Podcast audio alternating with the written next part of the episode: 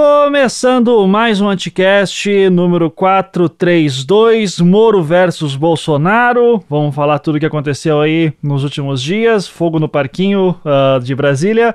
Eu sou Ivan Mizanzuki e uh, aqui é o podcast das antigas, chamando uma galera aí que fazia tempo que não participava, para poder comentar aí tudo o que está acontecendo em Brasília uh, e no Brasil, por que não? então temos aqui o Marcos Marinho saindo da geladeira. Tudo bom, Marinho? Como é que você está? Tudo excelente, me sentindo renascido nesse momento da minha vida, voltando aí aos ouvintes do podcast. Perfeito. Seja no muito... melhor momento possível, né, cara? Pandemia, ameaça de ruptura com tecido social, risco para a democracia, nada como um podcast tradicional dos é. velhos e bons tempos. Pois é, tempos mais simples, inclusive, né? Era... Exato, exato. o máximo que a gente tinha de risco naquela época era, um, sei lá, o um impeachment, um golpe militar, agora tá, agora, tá estranho esse tempo. Agora tá um genocídio aí, né? Um, pois é, um... pois é, pois é. tá, certo. Temos aqui também Jorge Marques, voltando aí também. Tudo bom, Jorge? Como é que você tá? Olá, Ivan, boa noite. Boa noite a todos os ouvintes aqui do Anticast. Olha, Ivan, estava até magoado, porque eu estava vendo aqui no Skype que já tinha mais ou menos um ano que a gente não se falava. É. Então, fico muito feliz em voltar a participar e conversar aqui com vocês. Não, a gente que fica feliz aí, desculpa, mas é muita gente para agradar e eu sempre decepciono, né? Então, eu, por mim. O George. Então, fala o aí. o, o, o, Ivan é desses, ele não liga no dia seguinte, não se preocupe. É. Não liga, tô, tô sabendo, tô sacando qual é a dele. Tá certo. Temos aqui também outra retornante, Beatriz Falcão, nossa querida cientista social. É, Beatriz, seus relatórios aí de como está Brasília e previsões devem estar maravilhosos, né? O, o Ivan, ele não me chama para esse Anticast faz tanto tempo que ele não lembra nem mais minha profissão, mas que vergonha, Ivan. Não, eu que lembro, eu lembro que você é cientista social e que você... Cientista política. Cientista então, política. É, uma... Política e social. É a mesma coisa aí, Beatriz. Não. É tá. Caralho, você grita isso no CA. Você grita isso no CA de Ciência Política da UNB, ô Ivan? Você apanha, cara. Não é brincadeira. Não, eu já você apanho por tanta coisa, eu vou apanhar por causa disso. Ó. Por isso que a esquerda vai nunca mais volta ao poder mesmo, viu? Desculpe, cientista aí. política. E eu sei que você trabalha aí fazendo previsões, relatórios. Como é que vocês estão? Como é que tá esse trabalho aí? Ivan, eu nunca estive tão desesperada. Sabe quando você taca o, o baigon na barata e ela fica rodando assim loucamente? Sim. É o, é o cientista político agora. É, a gente não sabe, a gente não sabe mais o que fazer assim, porque você tenta fazer uma uma análise, você tenta fazer uma análise de conjuntura de cenário, aquela coisa rebuscada, bonita, sabe? Usando umas palavras assim do português, aquele Aurélio antigo, não, não dá, não tem como não. Não, não, nada mais encaixa, né? Tá justo. Não, nada, nada. É certo. É, é da vontade de falar, bom, gente, é isso aí. É isso. Acompanhe no G1. Exato. Para mais notícias, acompanhe no G1. É. Então, até mais. Ou no Twitter do, do presidente também, né? Pois. E é muito bom. Inclusive, falando em Twitter, deixa eu só interromper aqui sua apresentação rapidíssimo. É, o internauta, adoro falar isso, eu me sinto muito globalista falando isso, né? O internauta que estiver nos ouvindo, por favor, acesse o Twitter da Joyce, Joyce Hasselman. Tá ah. Tá muito bom. Tá, tá muito bom. Perdão pela interrupção, pode. É, exatamente. Perdão pela interrupção, pode prosseguir, Ivan. Ai, ai, ai. Ela postou agora uma camiseta com a cara do Moro. Prezada, não estou à venda. Puta que pariu. É pra, Deixa é pra morrer de vergonha, né? Mas tudo bem, vamos lá. Uh, e temos aqui uma convidada nova, que na verdade não é tão nova assim. O Anticast só está funcionando graças a ela ultimamente. Então, uh, Gigi Camargo. então, Isso aí, estou aqui. Um Seja muito bem-vinda, hum. Gi, o que, que você faz é, nos bastidores do podcast? Se apresente aí pro pessoal. Já diga que que você, que, que, do que, que você é formada, o que, que você trabalha. Fique à vontade. Antes, eu quero comentar a fala da Beatriz, que falou que está tentando fazer uns relatórios com palavras rebuscadas e tal. Daí vai o presidente e usa escrotidão no discurso. Dorme com essa, né? é... Como é que você explica para o gringo como Não é. você faz isso? É um desespero, oh. menina, é um desespero real. Nunca tinha olhado por essa perspectiva, acho que piorou um pouquinho a situação. É horrível, é... porque a gente tem cliente estrangeiro e aí você tem que explicar para ele o que está acontecendo e dá vontade de falar, olha, não está acontecendo nada, o Brasil está ótimo, está tudo maravilhoso, pode continuar investindo aqui, estrangeiro, vem, só vem. só vem então depois eu vou, eu vou explicar para você o que aconteceu na minha aula que eu fiz para o pessoal da pós-graduação da Universidade Autônoma de Lisboa há duas semanas para justamente analisar a campanha do Bolsonaro. Como é que eu vou explicar para eles o que estava acontecendo? Certo, então... Eu sinto muito por vocês, tá? Mas deixem a Gi falar, por favor, então. Gisele Camargo, então, quem você é? Meu que... é Gis... Por favor. Eu sou Gisele Camargo. A minha primeira função, eu vou dizer que eu sou mãe, porque, né, estamos aí vivendo de um Vicente, quatro anos, que tem me consumido, e depois o Anticast também tem me consumido, porque o Ivan, ele muda bastante as coisas, assim, de repente. é, e eu quero dizer que eu não tenho nada a ver com isso, que vocês não foram chamados nos últimos meses, né, um ano aí, vi que rolou um rancor. É, mas eu estou aí pesquisando, colaborando, informando, tentando, colaborando com o Ivan, eu sou jornalista de formação. É, e é isso, estou aqui isso. tentando entender esse mundo e me sentindo bastante confusa e perdida. Hoje eu estava fazendo uma pesquisa para gente aqui, para falar no programa. Falei, meu Deus, não dá para acompanhar tudo, né? A gente fica bem perdido, assim. Então, vamos tentar levar um pouco de clareza aí para as mentes nessa dos internautas copiando a Beatriz. Perfeito. É, para deixar claro aqui que a Gisele foi muito humilde agora, né? É, ela, é, ela que geralmente faz, uh, geralmente não, ela faz toda a pesquisa dos anticasts, sempre que a gente traz uh, gente grande para ser entrevistada aqui, é ela que entrou em contato, ela faz os textos da, do editorial, no mínimo a base, muitas vezes eu nem mudei nada, o texto estava perfeito, é, então a Gisele deu uma outra cara aqui pro anticast, então eu agradeço aqui publicamente, Gisele, seja muito bem-vinda estreando aqui, finalmente para o pessoal te conhecer certo? Oh, muito obrigada. Ah, imagina, eu que agradeço. Então, uh, gente. A Gisele, ah, ela é o novo. Desculpa, deixa claro. eu só fazer essa piadinha, não posso perder essa oportunidade. Por favor. A Gisele, ela é o novo ministro da Justiça e eu, Jorge e Marinho somos o Sérgio Moro. Uhum, é isso, é bem isso. Eu não sei se eu, eu, eu acho que eu vou ficar um pouco triste com essa comparação. Eu não acho que eu caibo muito bem na figura do Sérgio Moro, mas ok, eu entendi o contexto. Ah, eu tô nem aí, viu? Isso é real, Foda-se. Chega um ponto, né, Marinho? Chega um ponto é. que dane-se, né? Não é. faz mais diferença. Tá, tá. Eu quero só a minha dose de cloroquina de hoje, pronto. Cuidado, você vai ficar parecendo o ministro da saúde na coletiva, né? É, é. Não, aquilo lá é maconha. Sério, eu achei que era uma coisa mais forte. Ah, é. Pensei que era um pó, alguma coisa. É. Não, se fosse pó, tava quicando. Gente, oh, nós já falamos sobre o Aécio nesse programa, por favor, respeito. tá, vamos pôr Aécio, saudades, né? Vamos, vamos lá. Tá. É, Gente, uh, alguém quer fazer, se arrisca a fazer um resumo? Gi, você que já é a pauteira daqui mesmo, uh, você quer fazer um resumo dos últimos, sei lá, quatro dias, que tudo, é, principalmente nesse contexto Moro e é, Bolsonaro, só os, os, momentos principais, assim, não precisa entrar muito em detalhe, que depois a gente vai é, quebrando a, a cabeça aqui. Cara, eu achei que você ia falar das últimas quatro horas. Não, não. não. É, eu ia falar, é sério isso, Ivan? Que não. vai jogar essa bomba no meu colo? Sim. Porque eu tô aqui, eu quase vou baixar a Glória Pires, tipo, não sou capaz de opinar. Gente, que loucura não, é essa? É, só, só os eventos, assim, tipo, ó, quinta-feira aconteceu tal coisa, sexta, tal. Eu tipo... não sei, aqui eu fiquei eu com mais raiva. Um resumo. Não. Ai, por favor, porque eu ia dizer que eu só tô com muita raiva que o Bolsonaro hoje começou o dia tirando e, tipo, aquilo me irritou muito, assim, me deu vontade de, sei lá, chorar, de gritar, qualquer coisa do gênero. Mas, por favor, faça o resumo, vamos lá. Vai, Jorge, então manda ver. Olha, gente, eu acho que vamos começar ali da sexta-feira do dia da demissão do ministro Sérgio Moro. Não, pera, co co coletiva... começa por aí, é demissão ou ele se demitiu? Ele foi, ele foi demitido ou ele pediu demissão?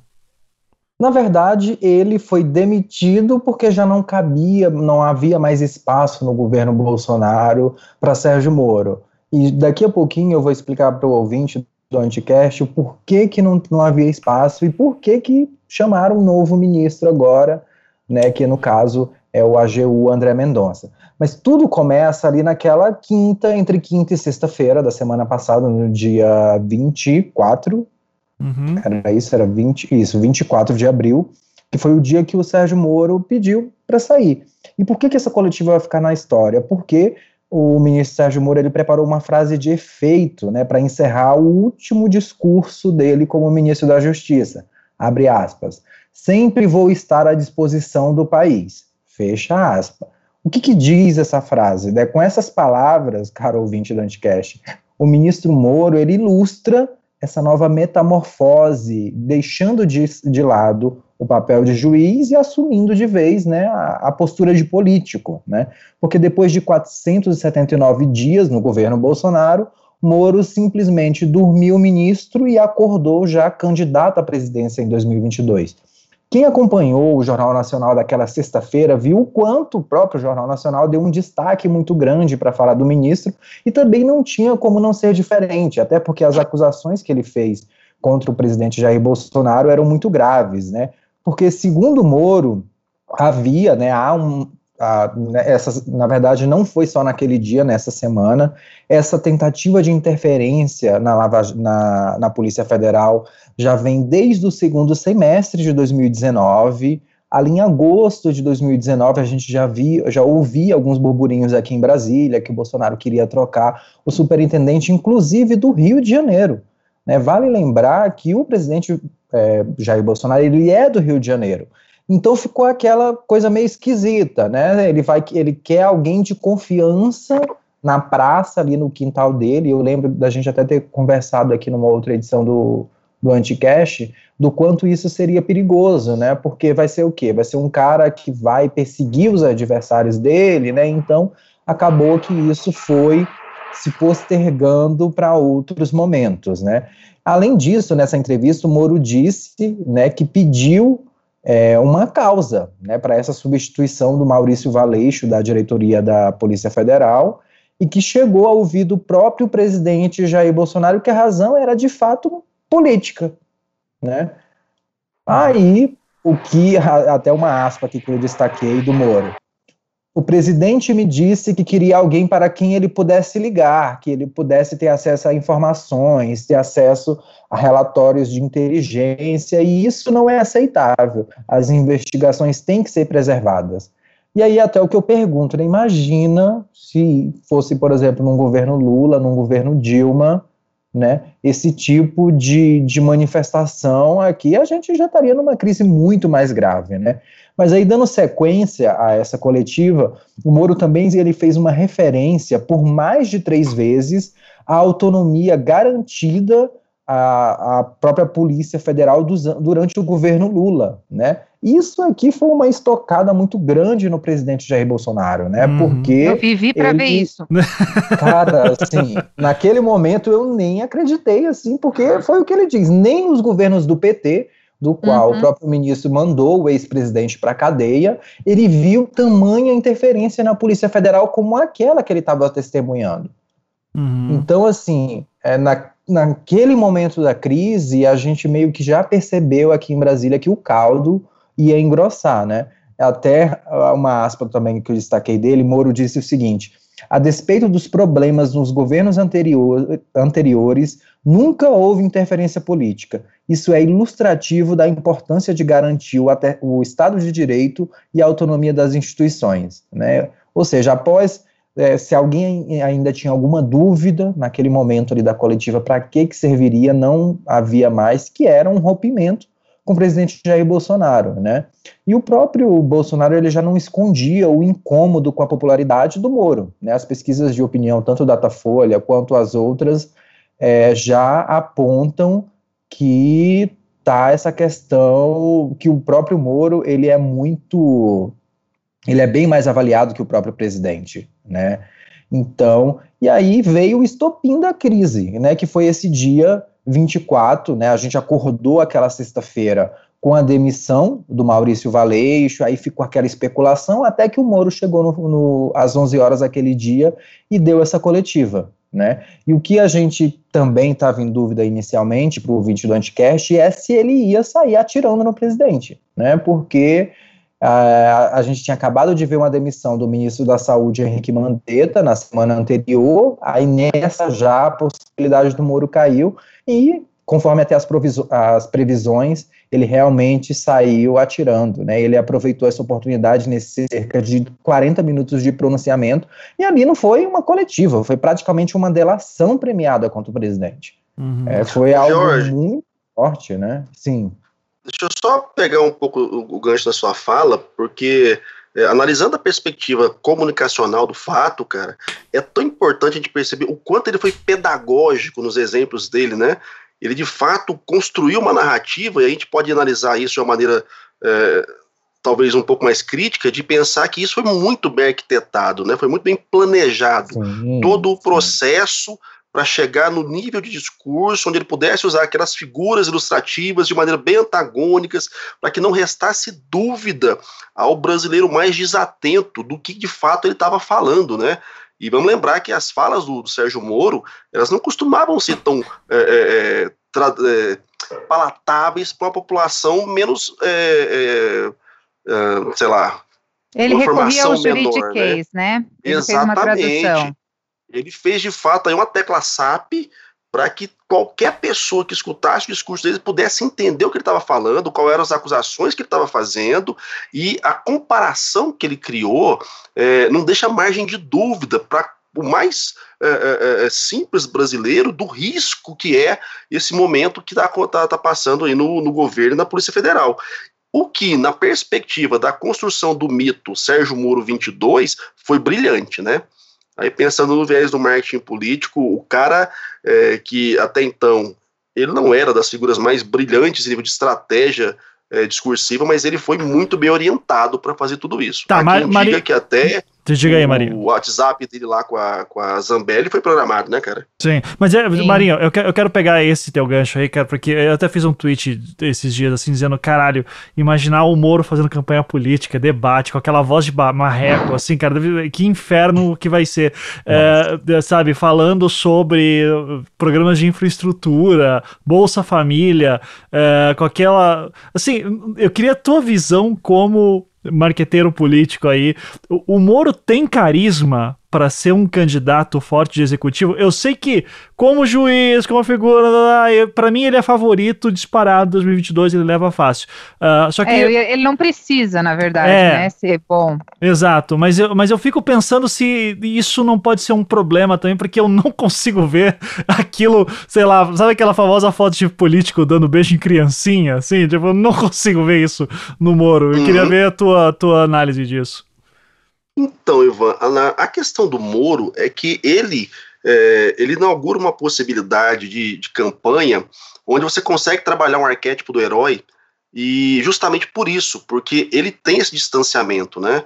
Na perspectivas da, do Roger Gerard Schwarzenberg, ele fala né, dos quatro arquétipos principais da, da, das figuras políticas, e o herói ele tem essa característica, que é uma figura sobre-humana, que está acima do bem e do mal, e que esse distanciamento é, é aceitável por parte da população, por perceber que de fato ele está além da, da, da, mera humanidade. Então você não tem essa necessidade do cara botar o pé no terrão para tentar chutar uma bola, igual o, o Zé Serra fazia, o sapato sair do pé, entendeu? Você não tem essa necessidade. Agora, tem um outro elemento que você pontuou muito bem. Ele, por enquanto, não é um cara de debate, ele não é um cara eloquente, ele não tem tanto carisma. O que também pode ser muito bem trabalhado na comunicação de longo prazo, que seria daqui até 2022, para transformar isso naquela dinâmica do tá vendo? Ele não é político e é por isso que a gente precisa dele. E de numa perspectiva já comprovada, de novo, mas a questão é que é uma figura diferente, uma figura que vem, vem sendo trabalhada como herói já há pelo menos quatro anos. Né? Então, assim, ele já tem esse cabedal, dá para usar isso claramente. E aí tem um elemento que eu acho que é importante pontuar, que é o Jair Bolsonaro, né, cara? Que o Jair Bolsonaro inaugurou em 2018 a campanha invisível, né? A campanha do candidato fantasma, que ele não precisava aparecer em lugar nenhum. Uhum. Então não vai ser novo, não vai ser tão diferente se por algum motivo o Sérgio Moro não participar dos debates, não seguir né, a ritualística tradicional. Né? Então, assim, a depender de como as coisas confluírem, o lado de quem ele ficar, quem tiver dando suporte a ele, eu não imagino que vai ser isso que pode fazê-lo perder a eleição. Ele hoje, de fato, ele tem aí um, um potencial de voto muito forte, muito bom.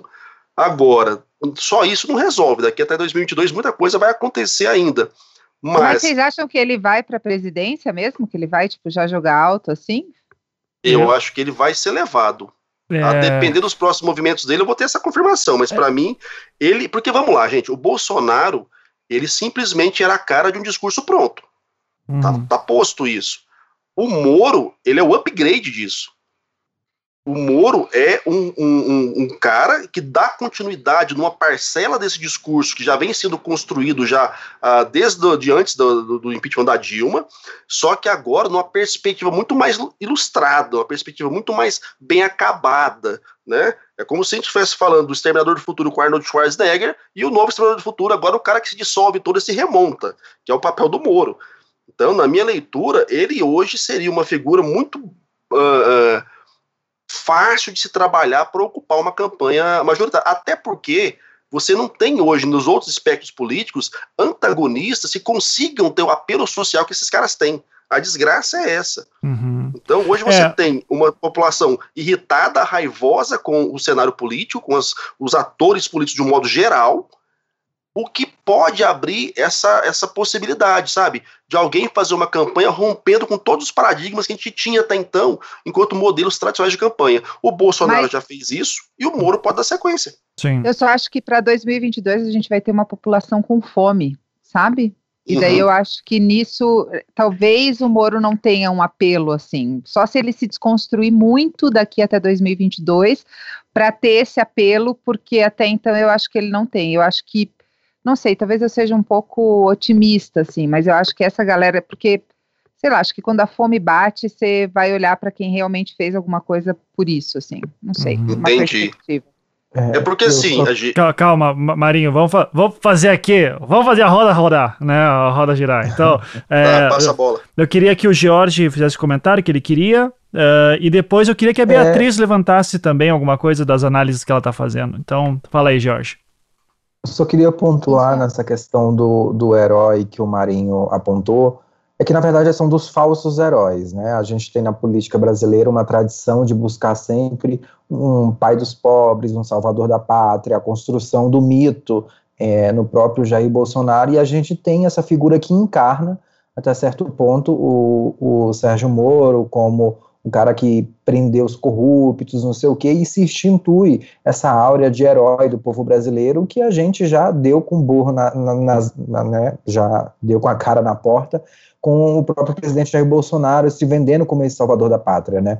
Eu entendo até onde cabe, mas eu vou até concordar com a Gigi no, no sentido de que acredito que o, a, o final dessa crise, eu acho que o desfecho da pandemia do coronavírus, ela vem com reflexo das pessoas estarem preocupadas com o bolso. Eu espero, no bolso quando eu falo a economia, e eu espero que a gente parta, assim, saia um pouco da Idade Média e vá para o Renascimento, porque... Uhum o que a gente está vivendo agora é uma negação completa da ciência, é, sabe, rejeitando. Eu, eu, fico imaginando, gente, se eu vou, se eu estou com um problema de saúde e eu vou ao médico, é, eu não vou questionar o, o, receituário do meu médico. E o que a gente vê, até por parte do presidente Jair Bolsonaro, é um questionamento da OMS, das, da Organização Mundial da Saúde e tal, é, de todos os, os, os, organismos científicos que dão respaldo às decisões de isolamento em meio à pandemia, que no, no qual ele se afasta, né? Então, até só para fechar essa ideia nessa questão do que a Gigi falou, acho que em 2022 a gente vai ter um cenário assim meio que de terra arrasada pelo que está se projetando dos dados econômicos, é, do, da própria queda do crescimento, da retomada do emprego. A gente já tem é, muitos pedidos, hoje foi até divulgado um crescimento nos números de pedidos de seguro-desemprego. Aqui mesmo em Brasília a gente tem muitos, hoje eu, eu saí para ir ao médico, e vi vários restaurantes fechados, então a gente tem uma massa do comércio e de prestação de serviços ainda muito fechado. Mas enfim, eu vou passar aí a bola que isso aqui ainda dá muito Não, pano para manga. Com certeza. É, Beatriz, eu queria que uh, o teu trabalho é fazer previsões para pessoal de fora. Como é que o Moro está sendo avaliado por vocês aí? Ele é um candidato forte para 2022? Está uh, mais dentro do, do, do, Vocês estão mais pensando numa coisa que a, Gis, que a Gisele falou? Como é que vocês estão pensando aí? É, assim, é, primeiro a questão da, da previsão, né? As pessoas acham que o cientista político ele vai jogar os búzios para cima e vai ver o futuro. Não, mas eu te eu chamei aqui para isso, porra. Não, mas então, eu estou consultando aqui a minha bola de cristal e é o seguinte: é, a visão que a gente tem do, do Sérgio Moro hoje é um pouco é um pouco mais cética. Por quê? É, tá tudo muito novo ainda, tudo acabou de acontecer, né? Querendo ou não, essa confusão toda parece que foi há um ano atrás, mas foi quinta-feira passada, então as coisas estão muito recentes. Então a gente primeiro está debruçado é, sobre o que, que vai acontecer a partir das coisas que o Moro disse. Ou seja, as acusações que ele, que ele fez ao Bolsonaro são muito graves, mas cabe agora é, entender se há se há veracidade na, nas, nas acusações dele, né? Se há pelo menos um, um respaldo legal para isso. É, e aí o que, que, vai acontecer a partir daí é que é o, é o grande mistério, é que a nossa preocupação mais imediata. 2022, e a gente sempre trata a eleição com muita cautela, porque assim, é, o jogo pode virar muito, muito rápido. Por exemplo, é, imagino que o Marinho também esteja partilhando da, da minha angústia, que é a gente tinha mais ou menos uma semi-previsibilidade de como seria o cenário das eleições agora em, em outubro, né? Das eleições é, estaduais, das, desculpa, as eleições municipais porque a gente, sabe, a gente vai estudando isso, a gente vai avaliando, vai, vai vendo comportamento eleitoral, vai vendo comportamento político, vai vendo comportamento econômico, e essas coisas vão desenhando um cenário. Aí vem o coronavírus. Vem o coronavírus e a gente não sabe nem se vai ter eleição. A real é essa. Então, assim, é, quando o assunto é eleição, até, até o momento que a eleição acontece, tudo, tudo, tudo, tudo pode acontecer, inclusive nada. Né? Então, assim, é, é muito complicado a gente tentar ver o que, que pode acontecer em 2022. O Moro pode vir candidato? Pode. Eu, eu concordo muito com o Marinho quando ele fala que é uma, é uma questão de construção de persona, né? É, quando você perguntou, Ivan, se ele, se o Marinho achava que ele tinha, se ele tinha perfil presidencial, eu particularmente acho que nenhum. Não vejo ele, por exemplo, discutindo infraestrutura, não vejo ele beijando criancinha, apertando mão, mão de vovozinha. Mas o marqueteiro político justamente constrói essa persona, né? O trabalho dele é justamente esse. Então, há possibilidade dele se candidatar e ser o candidato perfeito em 2022? Ah, com certeza. Mas eu também concordo com a Gi quando ela lembra que a gente está num cenário é, econômico que pode dar tão ruim, mas tão ruim, que, cara, ninguém vai querer saber de discursinho contra a corrupção em 2022. O pessoal vai estar tá com fome, o, a massa do povo vai estar tá, literalmente querendo alguém para que consiga promover o mínimo de bem-estar social possível naquela situação que a gente provavelmente vai estar tá em 2022, que é o que os números indicam até agora. É, então, eu acho, e é literalmente achismo, porque eu não tenho como saber disso dois anos antes, mas o que eu acho é que o, o, próximo, o próximo governo, quem vier em 2022, quem levar, na verdade, em 2022, vai ser tão ou mais populista que Bolsonaro porque a, a população vai estar num estado de carência tão grande e nós somos um país muito patrimonialista, desculpa, muito paternalista, é preciso que a gente lembre disso, a política brasileira ainda não conseguiu se livrar desse caráter paternalista que a gente carrega com a gente desde 1500, é, então, em 2022, vai ganhar com certeza uma pessoa muito mais populista do que o próprio Bolsonaro. Se vai ser Moro, se vai ser Dória, é, se vai ser alguém da esquerda. Luciano Huck. Realmente... Luciano Huck. Vai ser Flávio Dino. É desesperador, Luciano Huck. Mas, pois é, Luciano o Flávio Huck, que medo. Pois é, que medo. Mas assim, é, isso realmente eu não, eu não consigo vislumbrar agora. Mas o, o que é certo é isso, assim, quem conseguir abraçar esse sentimento, é, é, porque a gente até já conversou sobre isso uma vez, né, Marina? Não sei se você lembra que o discurso político, especialmente em campanhas eleitorais, ele se assemelha muito ao discurso de igrejas.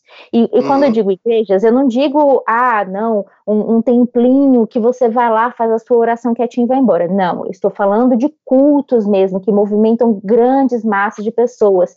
Por quê? Porque tem essa coisa de você botar a energia para cima, você bater palma, você cantar, você dar esperança para as pessoas, você dar uma perspectiva de futuro melhor. E esse cenário de 2022, depois de uma crise econômica, depois assim, né, eu estou esperando que até 2022 a crise econômica já esteja minimamente sanada, mas vai ser o cenário perfeito para esse tipo de discurso, do discurso da pessoa que vai trazer a esperança novamente, vai trazer a prosperidade novamente. Então isso é certo. Agora, quem vai conseguir abraçar esse discurso, se vai ser o Moro, eu particularmente não vejo muito esse perfil nele, mas volto a dizer o que eu disse no início, eu acho que é tudo uma construção de persona. Hum, Deixa eu pegar só um ganchinho, Ivan, claro, vai, você... É porque assim, é, o Moro, ele de fato, ele não tem cacuete nenhum de, de político na perspectiva de disputar um mandato, disputar uma eleição. Porém, ele foi construído ao redor dele uma imagem que hoje se tornou santo graal da direita brasileira, né? Que é o herói justo. E nessa perspectiva, até considerando mesmo a, a, a visão de vocês, que de fato nós vamos pegar 2022 um cenário muito ruim, mas muito ruim mesmo. E aí nós temos uma complicada situação para pensar. No, nos espectros do Bolsonaro até o PCO, a gente não tem uma figura que, em alguma instância, reúna qualidades perceptíveis à população que possa de fato encabeçar um movimento de reconstrução, um movimento de fato é, é, para resgatar o país. Então, se eu não tenho ninguém que consiga trazer essa pujança, como de repente um Lula em 2002 que vem com fome zero e vou acabar com a fome, tem uma bandeira explícita e tem legitimidade para falar dela, aí entra a possibilidade do Sérgio Moro ser utilizado por alguém. E aí eu insisto, não é que Moro tenha esse cabedal. Moro é o, vai ser o boneco de ventríloco da vez. Por quê? Porque ele vai ter, se tudo correr bem, ele não for destruído né, pelas ordens bolsonaristas agora e de fato tiver cartas na manga para ajudar na derrocada do Bolsonaro, ele vai ser a figura do justo, cara. E no momento de caos, a figura do justo, de alguém que vai conseguir tirar a gente desses, dessas polarizações malucas que nos trouxe até aqui, essa desgraça toda que a gente passou com o PT, da corrupção, com o Bolsonaro doido. A gente precisa de alguém que seja mais equilibrado, mais centrado, uma pessoa justa, que vai, ser, vai saber desculpa, usar bem o país. Daí seria o Moro, que é o cara que conseguiu destruir as duas forças políticas mais fortes atualmente, que era o Lula e o Bolsonaro. Esse é o cara Bingo. que... é. Bingo! Você tá percebendo como a construção faz sentido quando você pega e olha isso mais holisticamente? Hoje, no país, você não tem alguém que polarize com o Bolsonaro de igual para igual. As estruturas políticas partidárias estão fragilizadas demais. 2020, como a Beatriz bem colocou, era um momento de reconstrução, de reestruturação partidária de você reformular as capilaridades, porque é isso que movimenta de fato a eleição macro de presidente. Como está na pandemia e a coisa vai ser muito mais reduzida, e a minha crença é que vai ter eleição, eu estou confiando muito no Barroso, acho que no máximo a gente empurra isso até dezembro, é, bobear, estourando no começo de janeiro, porque você prorrogar tem que fazer uma emenda à Constituição, tem que fazer uma PEC, e é difícil demais, mas assim, é, isso vai embaralhar o sistema partidário como um todo. Nesse momento, figuras midiáticas que já têm um background bem construído e consolidado vão sair na frente. É, e aí eu... Moro, em parceria com algum grupo forte, ele tem potencial. Infelizmente, para quem não gosta, como é o meu caso, que não gosto dele nem um pouco, ou felizmente para quem gosta, mas a minha leitura é. E aí, Beatriz, pegando na sua ideia também de alguém mais populista ainda que Bolsonaro, eu penso que sim, o discurso vai ser ainda mais populista, mas talvez não na mesma perspectiva beligerante como foi Bolsonaro, porque não vai caber mais, o povo vai estar estressado, cansado do radicalismo. E aí, eu até falado disso há algum tempo, eu acho que vai começar a haver um movimento agora de centralização das forças políticas, porque os opostos já cansaram a população. A retórica da violência, da agressividade, do antagonismo muito, muito é, é, é, é beligerante cansou um pouco. E aí vem a figura do apaziguador, do justo, do cara que conseguiu destruir o mal da corrupção e o mal do totalitarismo e agora está de braços abertos para o povo para fazer um governo com os melhores. E aí você começa a ter uma narrativa fácil de construir, gente. Infelizmente fácil de construir. Fala aí, já está sendo construída, na verdade, né? Sim, é, sim. O Moro tem o aval da Globo, e não estou falando de teorias da conspiração, estou falando de alguém que já trabalhou no grupo. E, enfim, a Lava Jato foi um, um talvez seja uma herança do Banestado, né? Estou falando aqui sem provas, mas com convicção. Então, né, vamos lá, vamos ver. Ele tem isso. Agora, eu só acho que é, quem, que, quem que teria esse apoio? Porque sim, esse apoio ainda é bastante importante, assim, né? A, a Rede Globo é o nosso maior veículo de comunicação e, ou de maior capilaridade, digamos assim, falando de uma massa. É, quem que ela apoiaria nesse jogo? É, é Hulk ou, ou Moro? O que, que vocês acham? Cara, eu não acho que a Globo comprou o Hulk. Eu acho que, não. cara, eu se o Hulk for inteligente, ele não entra nessa, cara, porque daí ele vai ter que largar tanta coisa, uh, incluindo o Globo, pra. Mas sabe o, o, lugar que a Regina Duarte hoje ocupa? sabe, Judiaria. É, é, sabe, eu, eu acharia é, engraçado até, mas acho muito difícil. Eu acho que o Luciano Huck não entra. No fim das contas, vai, vai ser que nem 2018, que aos 45 segundos tempo que saiu fora. É, mas eu não sei ali, o páreo para mim fica duro em relação à Globo quando você vai pensar um Dória também. É, Ó, eu que... fiz o curso do Renova ano passado. E aí? Por uma questão estratégica. E, tipo, há uma construção do, do Luciano Huck, sim, como uma, uma, um investimento forte em, em, mídias sociais. Tudo que você faz, você tem que ter. Na formatura do, do Renova, que foi na Sala São Paulo, o, Huck, o Luciano Huck estava, então assim, eu, eu não duvidaria que ele, que ele sairia não, viu?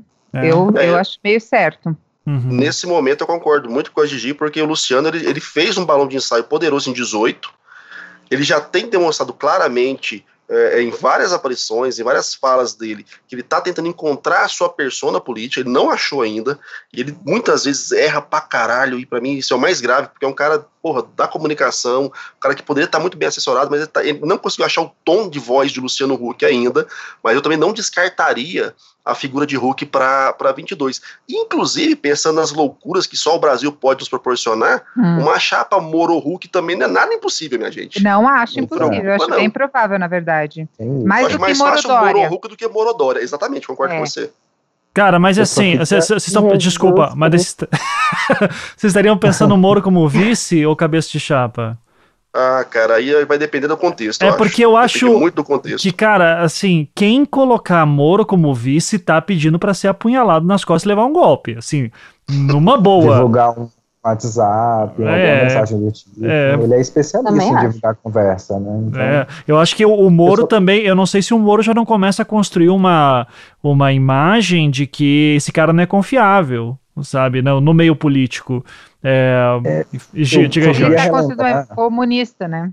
É, além disso. Ô Ivan, ô Ivan, mas vamos, voltar aí alguns anos, so... a gente gravou não sei qual programa, que a gente falava que é, o povo ignorou completamente o Moro sequer ter sido um jurista de fato.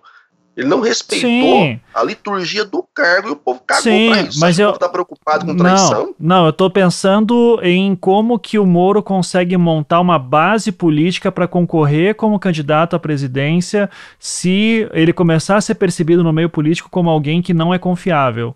Entende?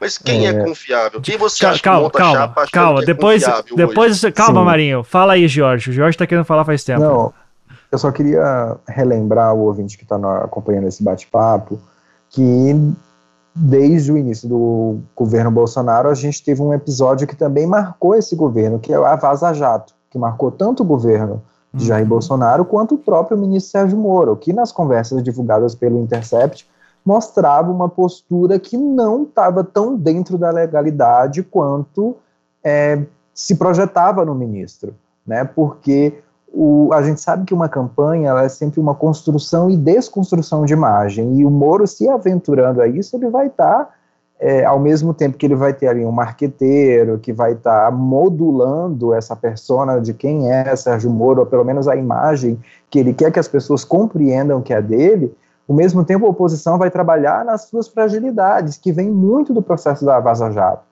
que um dos motivos é que ele atuou, às vezes, como um Ministério Público, como uma acusação quando ele era um juiz. Né? Então, é, vai ter muito desse equilíbrio que eu, quando vocês falam assim, ah, vai ser quem vai estar na cabeça de chapa, eu imagino quem vai ter mais, por exemplo, se ele tiver mais é, chance de volta ali, tá nos 20%, e o Hulk em 8%, ali ainda sapateando nos, a, abaixo de 10%, vai ser algo a ser discutido.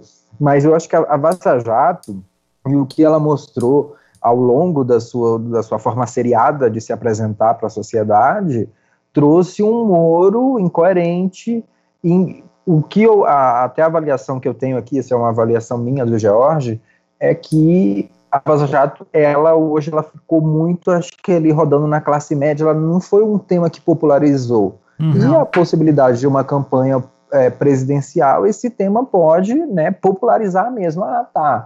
Como que é esse papel de juiz que está ao mesmo tempo acusando, aquilo foi um julgamento justo, não foi, é algo que eu acredito que pode pegar e desestruturar essa imagem de herói, e ainda mais a gente vindo de um contexto onde o primeiro mito aqui foi uma fraude. Né? Rogel, só uma, um, um, um gancho seu, é que assim, tem que lembrar que o antipetismo não vai passar. E aí, muito dessa tentativa de desconstrução do Moro tem que ser modulada para não parecer que é só um choro petista. E é óbvio que quem está do lado do Moro vai usar esse argumento, que desconstrói para a maioria da população que ainda tem o ranço do PT. E aí não, tem um outro elemento que eu acho que a gente tem que ponderar também, que é o seguinte: é, hoje, e a cada pleito que pode perceber isso, está havendo uma abstenção maior. Então, cada vez mais nós vamos ter eleitos com a maioria da minoria.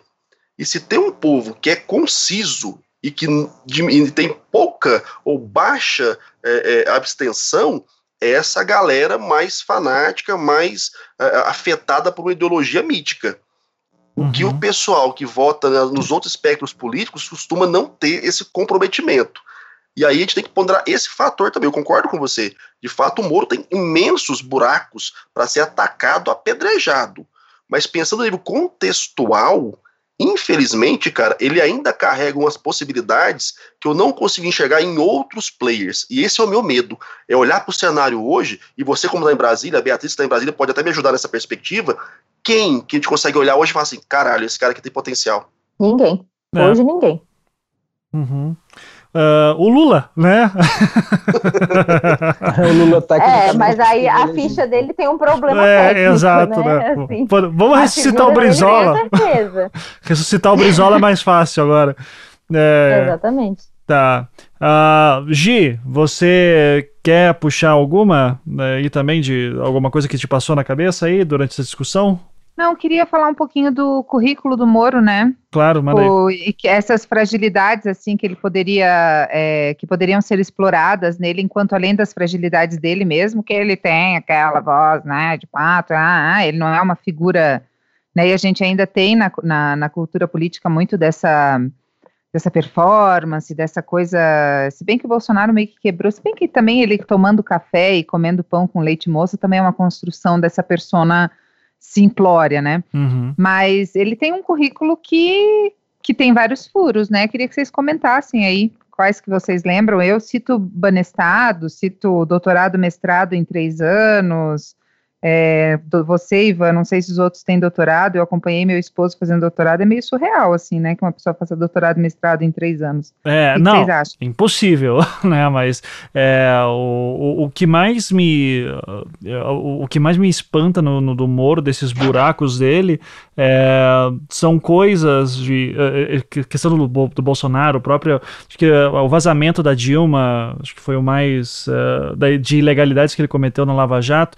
Uh, só que assim, a gente pode listar um monte de coisa que infelizmente bate naquilo que o Marinho falou, de que vai, é, sabe, como um candidato político, o pessoal estaria disposto a perdoar é, inclusive dizendo, não, mas é, ele, essas coisas são menores comparáveis ao que ele. Ao que ele, acabou com a corrupção. É, que ele acabou com a corrupção, exato. É, o caso do Banestado, em específico, né, é bom lembrar que foi a primeira vez que ele teve o um encontro com o Youssef. E.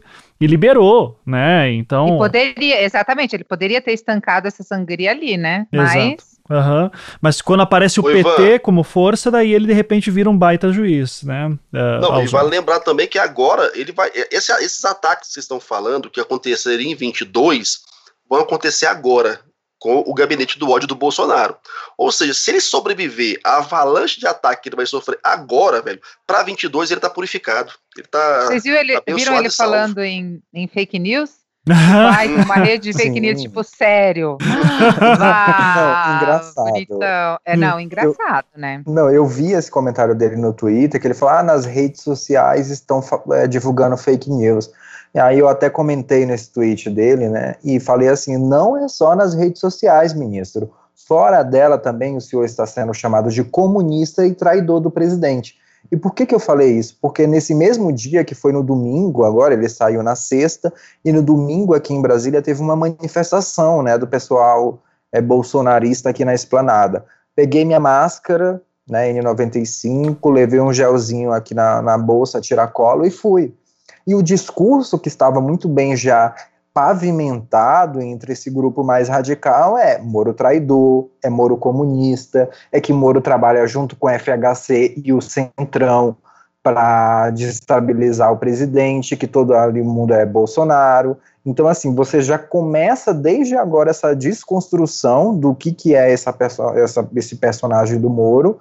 E tem um fator muito interessante nessa questão, é que o Moro, ele deixou o governo e o que a gente fala assim, por enquanto ele ainda não aceitou nenhum cargo, não se sabe o que, que ele vai fazer e ele pode não ter tanto o holofote para rebater essas acusações quanto se ele estivesse como ministro. Né? Então ele vai só utilizar as redes sociais, vai participar de eventos, a gente ainda não sabe como que vai se dar essa estratégia, né? Mas que já está na base bolsonarista radical, né? Que é mais ou menos o segmento aí que ele perdeu, o próprio Bolsonaro perdeu essa base lajavatista, ou pelo menos uma, uma parte dela com a saída do Moro, né? Então você vai ver aí esse discurso sendo modelado ao decorrer do tempo que já começou já no, no dia seguinte, mesmo a saída dele, no mesmo dia já começaram a chamar Moro traidor, Moro traidor, porque na cabeça de um bolsomínio e na cabeça do Bolsonaro você tem que ser subserviente submisso. Submisso ao ponto de que não existe crítica construtiva e que só quem está certo é o Bolsonaro. Isso não existe em nenhum lugar do mundo. Né? Não existe sabe, né? Tem que haver mediação, você tem que ouvir, você tem que ser uma pessoa ponderada. E olha que a gente está falando de um político, não que, que se vendeu como outsider, como de fora do sistema, como antissistema, que passou 30 anos no Congresso Nacional e não sabe dialogar, uhum. não consegue chegar a um senso comum, sabe, não consegue manter uma harmonia, ouvir algum e chegar a um ponto de convergência sabe, tentando fazer as pessoas participarem do processo de decisão, porque isso que é democracia, né? Uhum. O que o Bolsonaro faz não é democracia. E, e, e Jorge, eu queria fazer uma, uma pergunta para Beatriz só. Uhum, claro. É, vocês, vocês acham que o, o, o, o Moro está construindo isso ao longo do tempo? Porque por que cargas d'água? Não que eu ache ele uma figura brilhante, nem ele fala conge, né? Então, assim, tipo, tenho minhas várias críticas a ele. Mas assim, sério que ele ia se aliar ao Bolsonaro? Tipo, que, o que, que passou na cabeça dele em termos de estratégia? Ou ele só tá seguindo o fluxo, assim, tipo, Dori, continue a nadar? Não sei. Então, Gi, é, tem duas coisas é, que são difíceis de compreender na política, mas elas são, quando, quando você finalmente internaliza elas na sua cabeça, elas fazem muito sentido. É, na política, é, a quantidade de neurônios que você tem na cabeça pouco interfere na sua capacidade estratégica. É, e a gente tem alguns exemplos na história bem, bem, bem comuns disso, né? Eu vou citar, eu vou ser injusto e vou citar alguém que já morreu, mas é porque é um, é um caso bem próximo. É, aqui em Brasília a gente teve um governador, tenho certeza que o Jorge se lembra disso, chamado Joaquim Roriz, que era uma figura também bastante populista do povo, que falava uma linguagem simplória. É, havia boatos, inclusive, de que ele era analfabeto.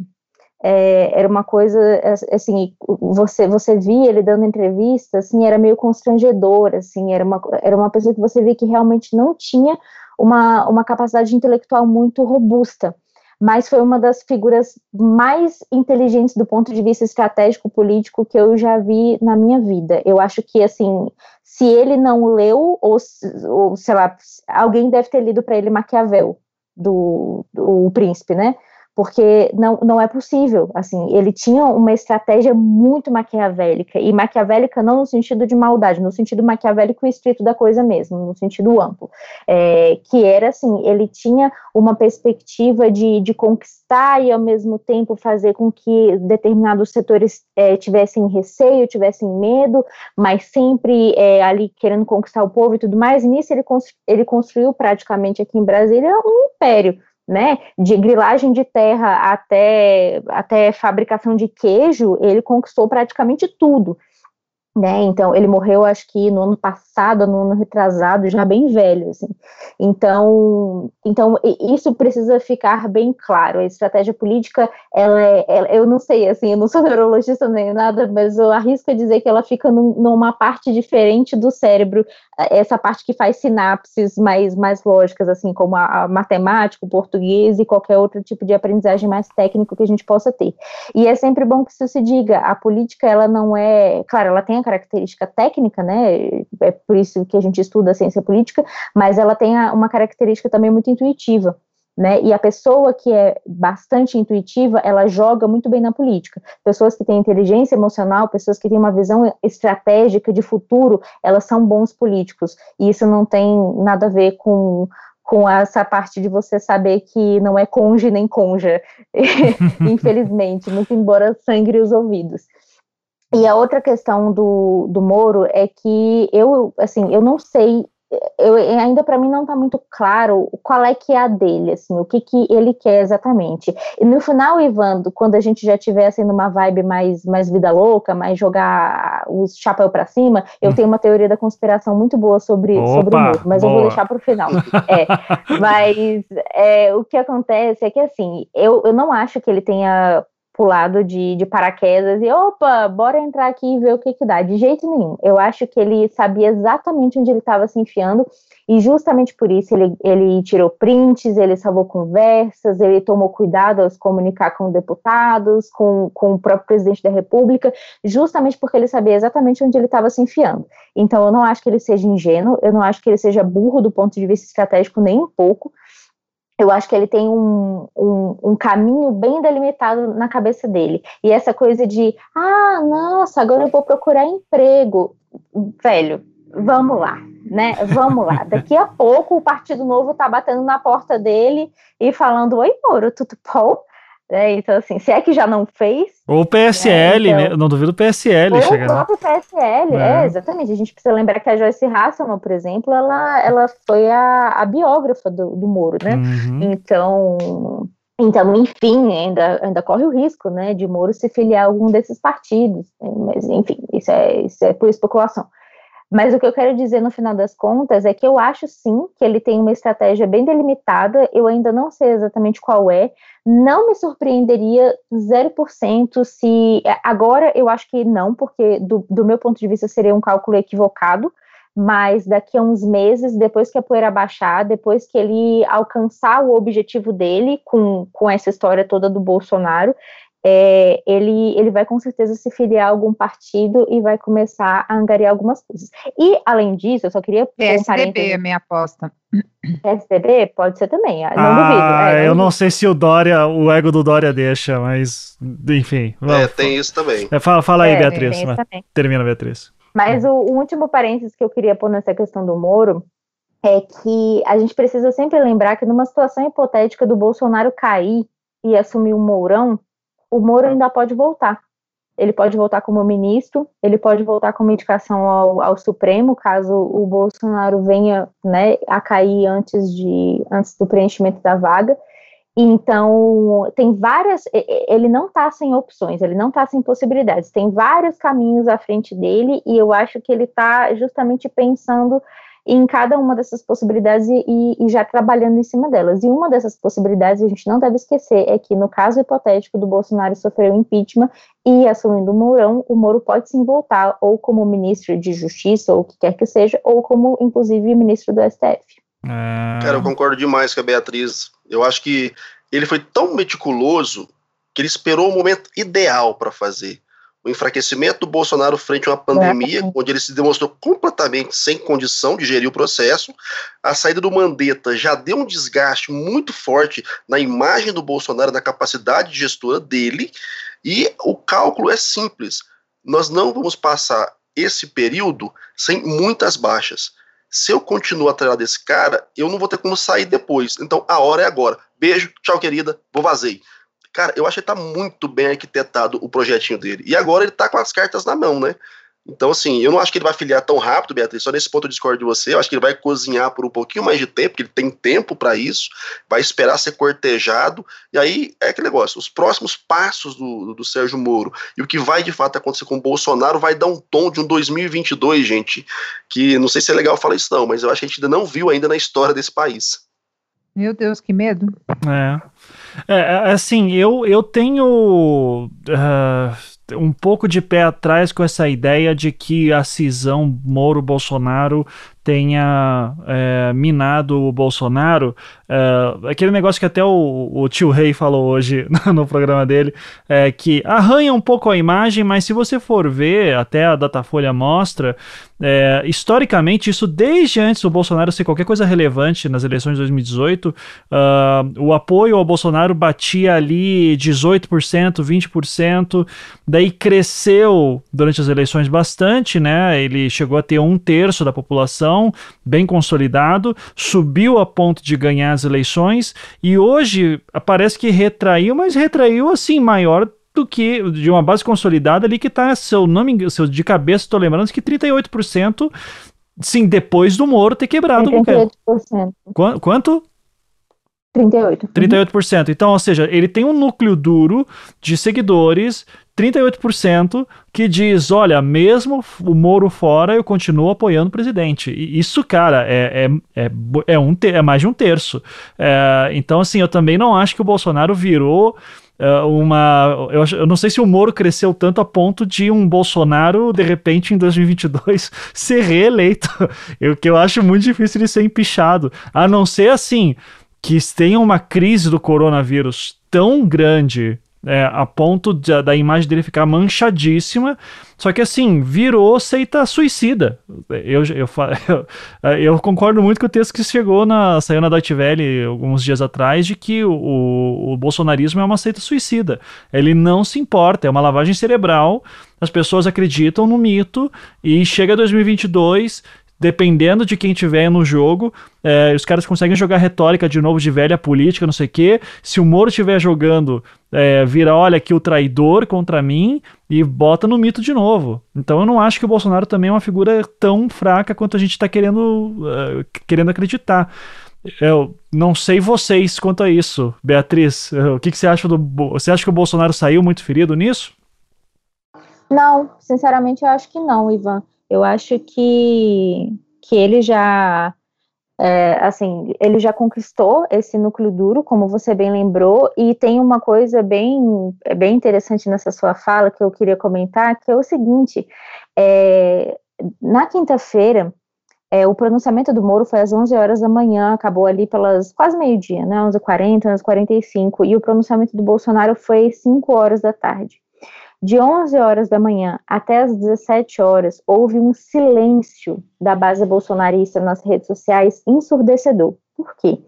Porque eles não sabiam o que dizer eles não sabiam se eles estariam do lado do. Ou melhor, eles não sabiam se eles estariam do lado, não. Eles não sabiam se eles iriam comprar o discurso do Moro, ou eles não sabiam se eles iam comprar o discurso do Bolsonaro, seja lá qual fosse o pronunciamento do Bolsonaro. Então é muito interessante também observar essa movimentação rápida do Bolsonaro, que é no mesmo dia que o ministro se demite, ele vai à, à, televisão em rede nacional e faz um pronunciamento gigantesco também de mais de 40 minutos, falando que o Moro é traidor, falando que o Moro é, jogando aquela sementinha do, dos comunistas que querem roubar a nossa liberdade, voltando com essa história já passada, e, nossa senhora, como isso me irrita, voltando com essa história já passada de novo, e, e aí, aí sim, aí sim a, as redes sociais começam a borbulhar, aí sim começa, porque o Moro é traidor, porque o Moro é comunista, porque tarará, tarará, tarará, Então, assim, eles estavam esperando o Bolsonaro falar alguma coisa para poder falar alguma coisa, porque eles entraram em parafuso.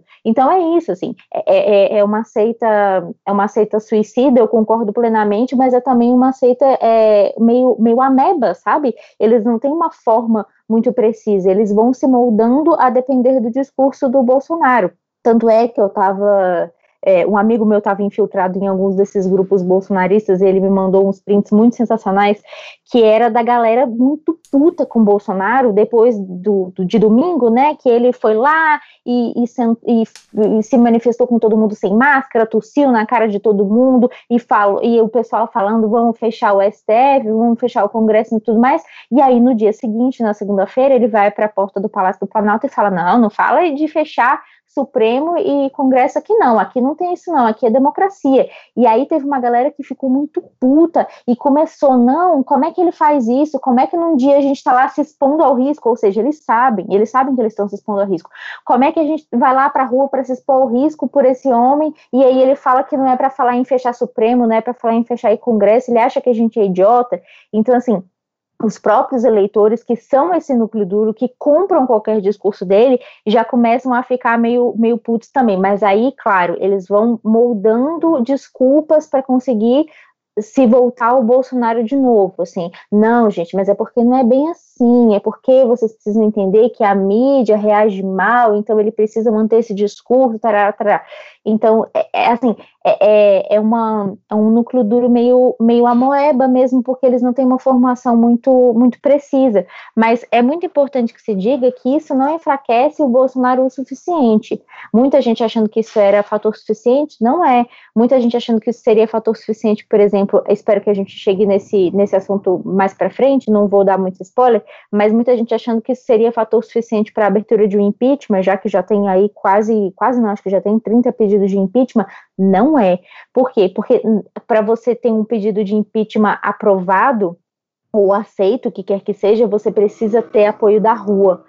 E você precisa ter apoio massivo das ruas, que nem foi no impeachment da Dilma, por exemplo. Mais de um milhão de pessoas na rua se apoiam o impeachment. Você ter um, um núcleo duro que, no meio de uma pandemia, vai sem máscara para a rua pedir o fechamento do STF, isso é muito significativo. O Rodrigo Maia não é nem doido de, de, de aceitar um, um pedido de impeachment e abrir, na verdade, o processo no meio de uma pandemia, sabendo que tem o que o núcleo duro dele é vida louca total e vai pra rua se tiver que ir pra rua no meio de pandemia sem máscara e o, e o cacete, sabe?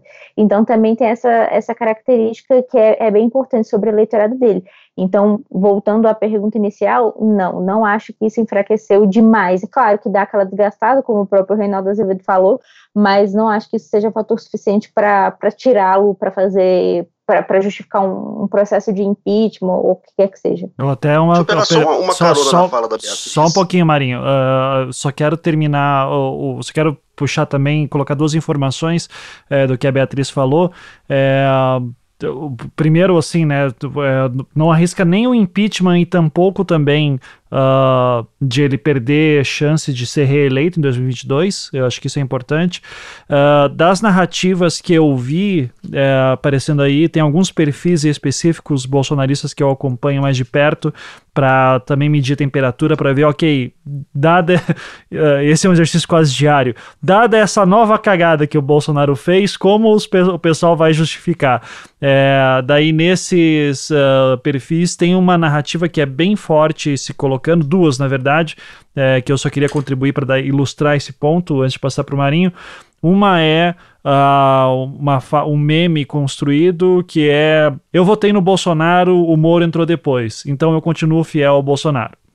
Uh, então, essa era esse é um lema que está muito forte nessa galera.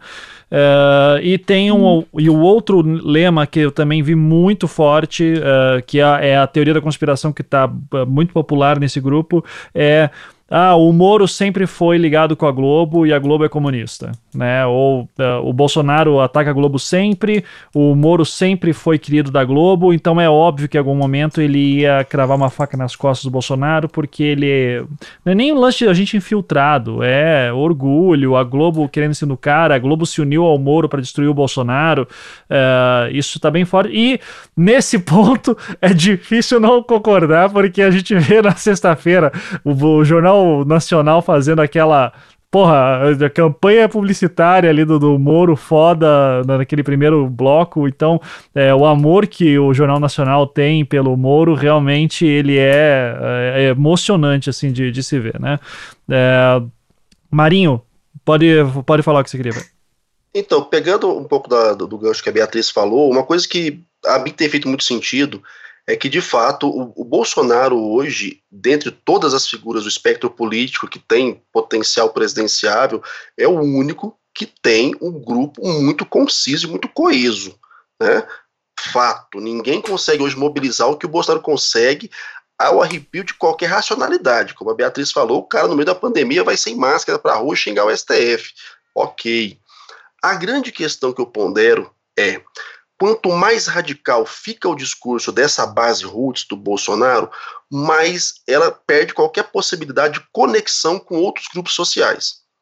E aí a gente entra num paradigma complicado, porque a eleição majoritária, ela depende de alguma equidistância ou de algum elemento que consiga anular as diferenças para que haja convergência de voto para dar a maioria dos votos, então 50% mais um. Então, quanto mais radical o bolsonarismo fica, menos possível vai ser ele aglutinar com qualquer outro espectro político que de fato tenha potencial de mobilização. E aí vamos ser honestos, o Centrão ele tem um potencial governativo, de mobilização não tem. Boa parte dos caras do Centrão são eleitos na tora, no meio do, do consciente. Você não tem grandes expoentes no Centrão com potencial de mobilização social. Então ele vai cada vez mais perder esse potencial de mobilização, de aglutinação na minha leitura. Isso para 22, sem você ter o Lula do outro lado da mesa, sem ter o PT do outro lado da mesa, enfraquece o Bolsonaro na perspectiva de, ok, agora quem é o inimigo? Todo mundo. Porque o inimigo, a Globo, mas o esse, PSDB, tá, a velha Ivan, política, é quando, é todo mundo. Quando o inimigo é todo mundo, o inimigo é ninguém. Porque se existe uma máxima na comunicação política hoje é você tem que ter um inimigo único, o demônio tem que ter uma cara. E não dá para cara ser a cara de todo mundo, porque perde credibilidade. Você começa a gerar alguma possibilidade de dissonância cognitiva.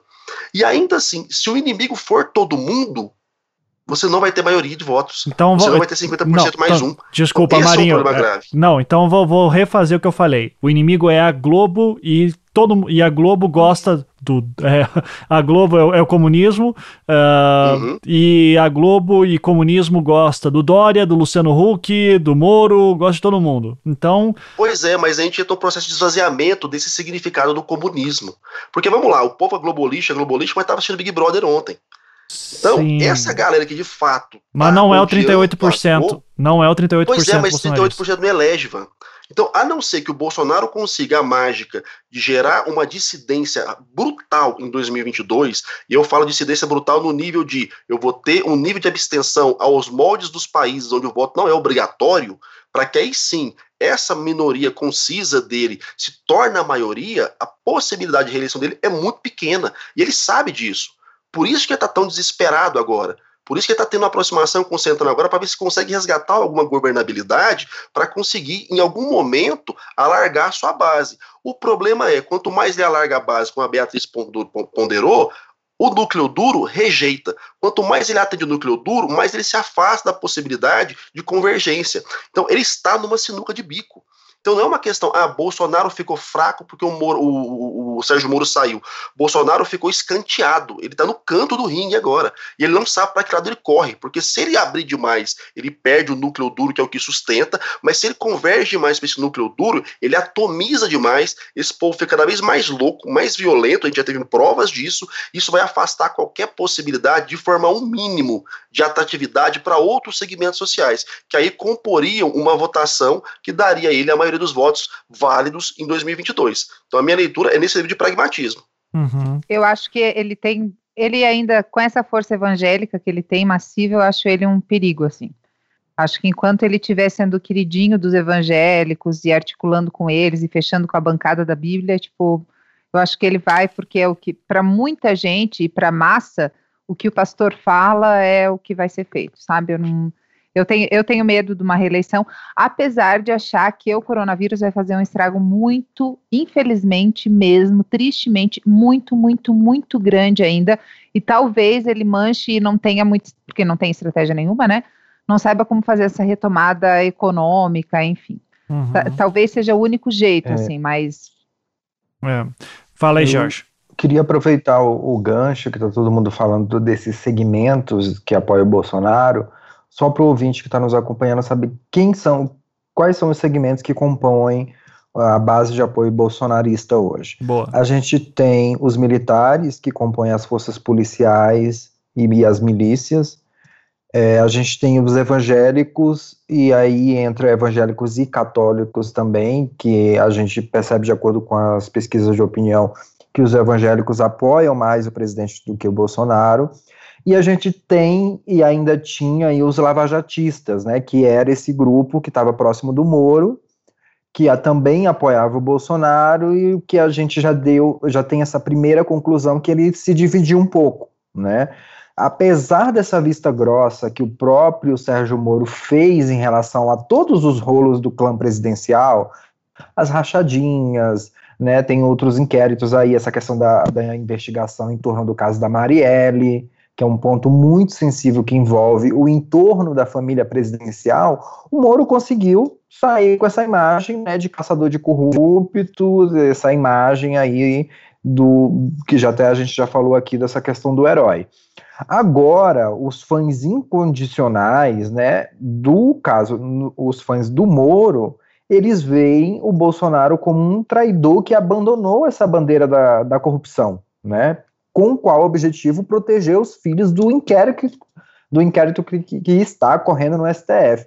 O que eu acho mais bizarro é porque o Bolsonaro ele foi esperto de trazer o Moro para perto dele e ele abraçou uma bandeira da qual ele nunca é, nunca ostentou. A bandeira anticorrupção nunca foi uma bandeira forte do Bolsonaro, até porque, por exemplo, ele já foi do PP, que é o partido mais enrolado na própria Lava Jato que o Moro é, conduziu ali até um determinado tempo. PP, partido o que é hoje o Progressistas.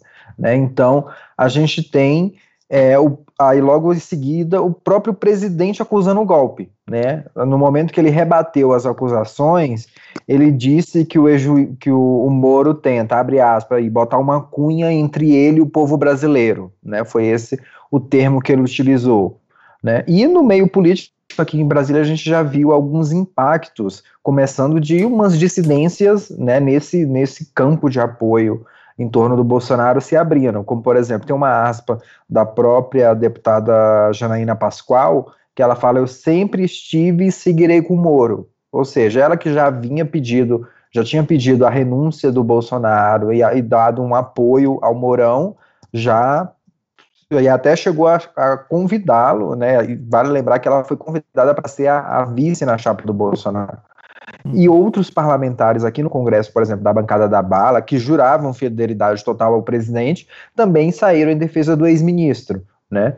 Um, algo que eu lembrei agora é que o próprio PSL e o Podemos, que é do Senado Álvaro Dias, ofereceram as, a, as próprias legendas para o Moro se, se filiar. Né? Então, a gente o Álvaro Dias primeiras... é muito lambedor do saco do Moro, cara. Puta que pariu. Mas, é... Total. Desculpa, eu não podia. É que ele me bloqueou no Twitter, então eu não posso falar isso pra ele, então eu falo aqui. Então, é, enfim, continue, Jorge. É, então, assim, eu só queria também puxar uma outra coisa. Como que a gente chegou nesse cenário de caos? Né? Porque, primeiro, esse acordo Bolsonaro-Moro, ele foi vantajoso para os dois né, como eu já falei anteriormente, foi ótimo para o Bolsonaro que pegou uma bandeira da qual ele nunca, foi, ele nunca se apropriou dessa bandeira, que é a bandeira anticorrupção. E no momento que ele nomeia Sérgio Moro, né, ele passa essa imagem de que combateria a corrupção, né, apesar dos rolos de milícia e tudo. E Sérgio Moro, ao ser nomeado, ele chega ao poder. Ele estava ali como ministro, só que a gente viu que essa convivência durou muito pouco né? E eu acho qual foi a sacada do Bolsonaro nesse momento? Porque o Bolsonaro, ele farejou essas ambições do ministro e passou a tratá-lo como um virtual adversário em 2022. No próprio discurso do Bolsonaro, aquele das 17, ele já revelou ali que ele tinha um interesse pessoal, né, um interesse de ego, um interesse mesmo por trás daquilo. Né? Aí eu puxo um pouquinho mais atrás que no segundo mês de mandato, o Bolsonaro já abandonou aquele discurso de carta branca. Disse que os ministros dele iam ter carta branca, mas não teve. No momento que o próprio Bolsonaro interferiu na nomeação de uma suplente, que era no cara Ilona Isabó, para o Conselho Nacional de Política Criminal e Penitenciária que ele também citou no discurso e era uma indicação do Moro. Então a gente via que esse rompimento ele já via se construindo ali um pouco mais atrás. Aí a partir dali, né, o, o presidente ele meio que se especializou em estar tá humilhando o Sérgio Moro. Quer seja quando o Moro perdeu, por exemplo, o comando do COAF, né? Então a gente viu assim onde que o Moro se sentiu atingido pela gestão do presidente Jair Bolsonaro foi quando ele perdeu o COAF, né, que é o, o Conselho de Controle de Atividades Financeiras, que movimenta ali, a, a, que verifica as movimentações, inclusive daquelas pessoas que são sensíveis, é, com, sensíveis politicamente, que são ministros, deputados, parlamentares, todas essas pessoas que estão na órbita do mundo político. E teve também quando o Bolsonaro queria trocar o superintendente no Rio de Janeiro, né? Como até a gente falou no início. Uhum. Então, ah, e teve uma outra coisa que agora, depois que o Moro saiu, está começando a se falar aqui em Brasília, é uma divisão do próprio Ministério da Justiça, onde o Ministério da Justiça ficaria, continuaria existindo e voltaria ao Ministério da Segurança Pública, né? Essa divisão, né? Caso, Justiça e Segurança. Exato, que aí assumiria, né, pelo menos um cotado aqui que a gente escuta era o Alberto Fraga, né, que em algum momento aí da crise também apareceu, como cotado como esse ministro da segurança, é um cara da bancada da bala, próxima do Bolsonaro, né, até nesse perfil um pouco mais radical. Quem é aqui de Brasília, do Distrito Federal, sabe quem é Alberto Fraga.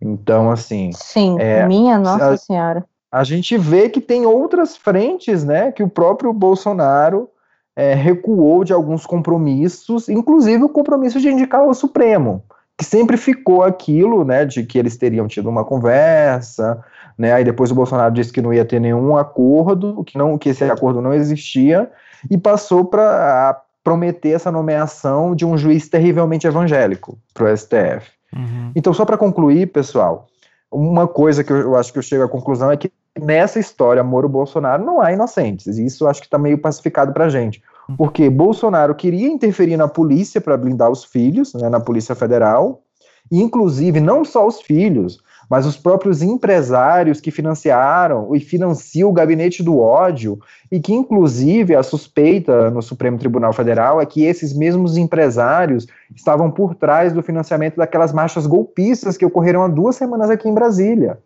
Até o próprio print que o ministro Sérgio Moro mandou para o Jornal Nacional era a repercussão de uma notícia onde, o, onde é, um Moro o Bolsonaro mandou lá uma nota do antagonista, falando que entre 10 e 12 deputados estariam sendo investigados.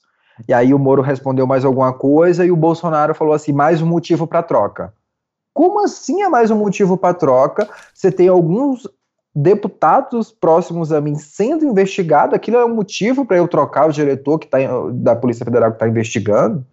Então, assim, finalizando, a abertura de um inquérito sobre essas manifestações golpistas aumentou o ímpeto do próprio Bolsonaro, né, para querer fazer uma mudança, para controlar essas investigações, né, e Moro sabia quem era o Bolsonaro desde o início, né, mas mesmo assim tompou esse convite para satisfazer um projeto pessoal de poder dele, uhum. né, que eu acredito que até um pouco mais para frente, de acordo com que os fatos ficarem mais densos, e o que a gente acredita aqui nos bastidores é que o próprio ministro Moro tem mais material, inclusive áudio, que o, o próprio Bolsonaro nunca, nunca quis um celular não criptografado, né?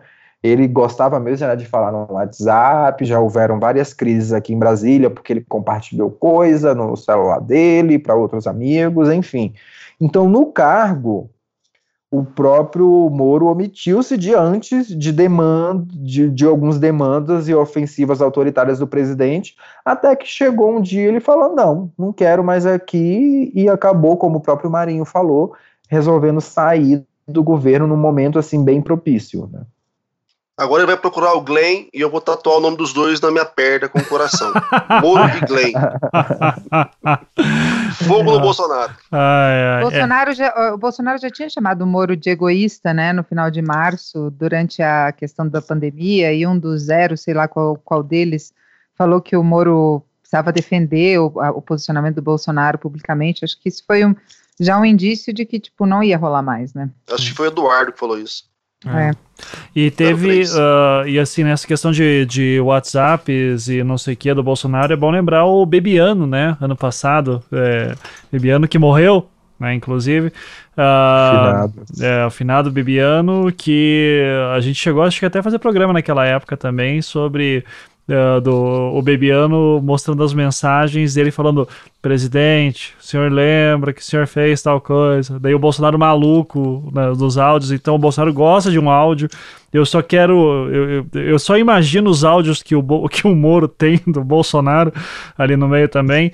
É, Agora, é, é, eu, eu, eu já falei isso publicamente também, reforço, eu quero mais, entre os dois, eu tô torcendo pela briga mesmo, é, e ao mesmo, só que daí, eu acho que a gente já pode uh, começar a apontar a discussão para tal do impeachment, né, porque, assim, eu acho muito difícil que impeachment aconteça, acho que ainda não é o momento, não tem base para isso, uh, eu acho que o mais interessante para a gente analisar agora, e eu queria ouvir a opinião de vocês, é justamente o, o inquérito que foi aberto agora, agora, pelo Celso de Mello, né? Uh, e que uh, tá tendo discussões, conversas de que o Moro vai ser chamado para depor, que vai mostrar, vai dar o celular dele para verem tudo que tem lá dentro. É, Sim e que, é, e que nessa a chance de ter os dois uh, crimes, os dois cometendo crimes ali é grande, né? Tanto o Moro quanto o Bolsonaro, porque no mínimo o Moro vai ter sido cúmplice de muita coisa.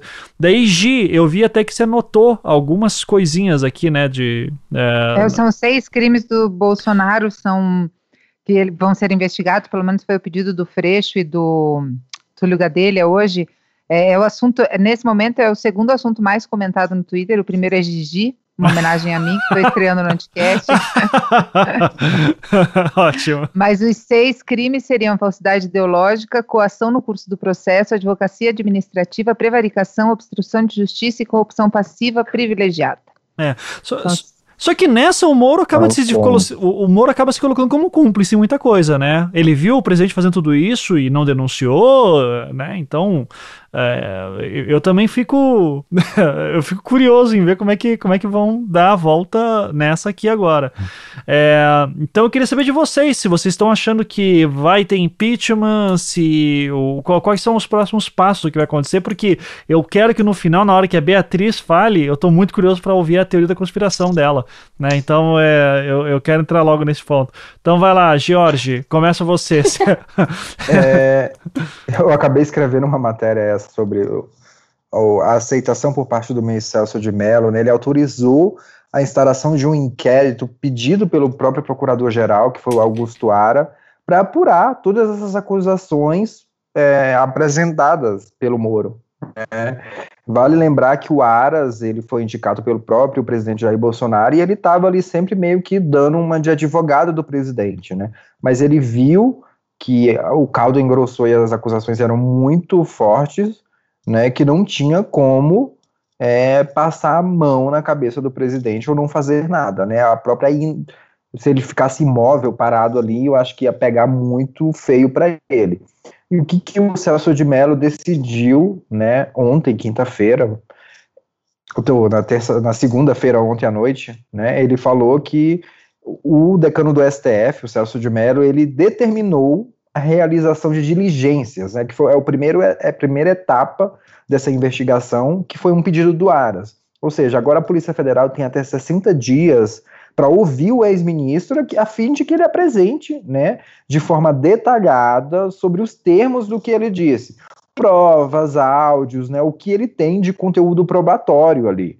Segundo Celso de Mello, os fatos narrados por Moro ele tem uma relação com o exercício do cargo presidencial, o que permite a investigação de Bolsonaro. Que havia aquela dúvida: o presidente pode ser investigado agora, né? porque a própria Constituição ela impede que um chefe do executivo seja alvo de apuração alheia ao exercício de, do mandato, que não é o caso. É, ele, esses cri, crimes em, é, relatados pelo Moro foram agora, nesse ano, né, do ano passado para cá. Tem uma aspa muito boa do Celso de Mello, eu, eu gosto muito dos votos do ministro do Supremo, porque eles vêm carregados de uma autoridade, e principalmente uma autoridade a ponto da Constituição, não do próprio ministro, mas com base na Constituição. Disse Celso de Mello: a sujeição do presidente da República às consequências jurídicas e políticas de seu próprio comportamento é inerente e consubstancial, desse modo, ao regime republicano, que constitui, no plano de nosso ordenamento positivo, uma das mais relevantes decisões políticas fundamentais adotadas pelo legislador constituinte brasileiro. Isso foi um destaque que o César de Mello deu na peça ao pedir que desse continuidade a essa investigação. Então, quando o Ivan pergunta vai, não vai ter impeachment, eu acredito que tenha alguns caminhos jurídicos possíveis para além do impeachment. Né, como uma das medidas que podem ser tomadas no curso do inquérito é a quebra do sigilo telefônico, inclusive tantos os dois, né, para investigar essas mensagens tanto do Bolsonaro quanto do Moro, que com certeza alguém ali já deve ter apagado alguma coisa. Vale lembrar para o ouvinte que está nos acompanhando que o próprio ex-presidente Michel Temer, na época o procurador Rodrigo Janot, ele apresentou uma denúncia, essa, esse mesmo tipo de denúncia, um inquérito contra o presidente. O STF aceitou, só que o Congresso tinha que autorizar não era bem um processo de impeachment, era apenas uma autorização do Congresso para que o presidente fosse investigado. Então, quem acompanhou essas últimas semanas viu que o Bolsonaro mandou uma outra bandeira dele, que era essa questão da velha política, e começou a negociar com o Centrão. Uhum. Porque ele não tem hoje ainda uma base no Congresso mínima para se proteger ou do impeachment, no eventual impeachment, ou mesmo se o STF autoriza de fato a abertura de inquérito e o Congresso tenha que votar. Então, Sim. esse movimento do Bolsonaro agora é um movimento de desespero e de sobrevivência. Ou seja, o que era para o Bolsonaro ter montado uma base ali no começo do, do governo, antes ele estava só com aquela base fisiológica, aquela base de bancada, só o pessoal mais radical, ele está fazendo agora. Como? Loteando cargos no segundo escalão.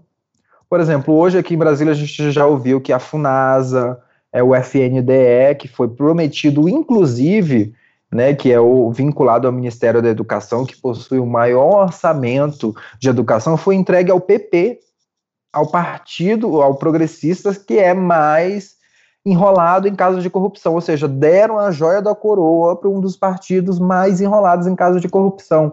Então, assim, você vê que ao passo que, o bolso, que o, a gestão Bolsonaro avança, ele é desconstruído pela própria atuação incoerente, que não se, não se sustenta. O presidente está praticando um maior estelionato eleitoral da história dele, da própria história política dele, uhum. né? Então, assim, saber onde que isso vai desaguar, a gente ainda não sabe, porque o próprio presidente ainda possui o apoio de generais aqui do que estão com ele no, no próprio Palácio do Planalto, né? praticamente tem muito general, tem muito militar no governo.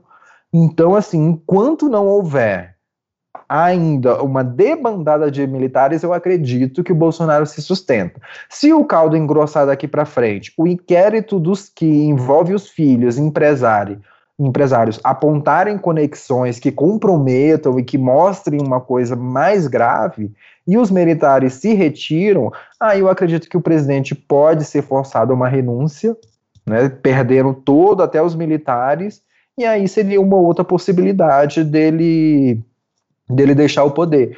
E só para fechar, a tese que eu, que eu defendo é exatamente essa. Eu acredito que o Bolsonaro deveria renunciar, por mais que eu acredite que ele não tem condições, ele não é um político que vá pensar pelo Brasil, vai falar, ah, não, eu não tenho capacidade, o negócio está aqui, o meu filho está para ser preso, o outro está para ser caçado, vou fazer isso pelo bem do país. Acho que não.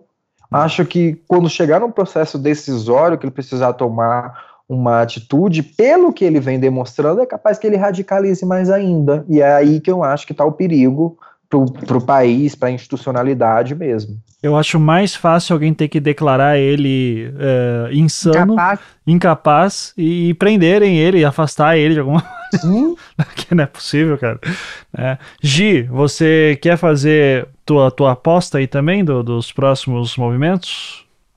Minha aposta é um sex tape. Eu acho que ele só sai se tiver um sex tape, vazar, e porque no mais não tem mais o que, assim. Eu acho que.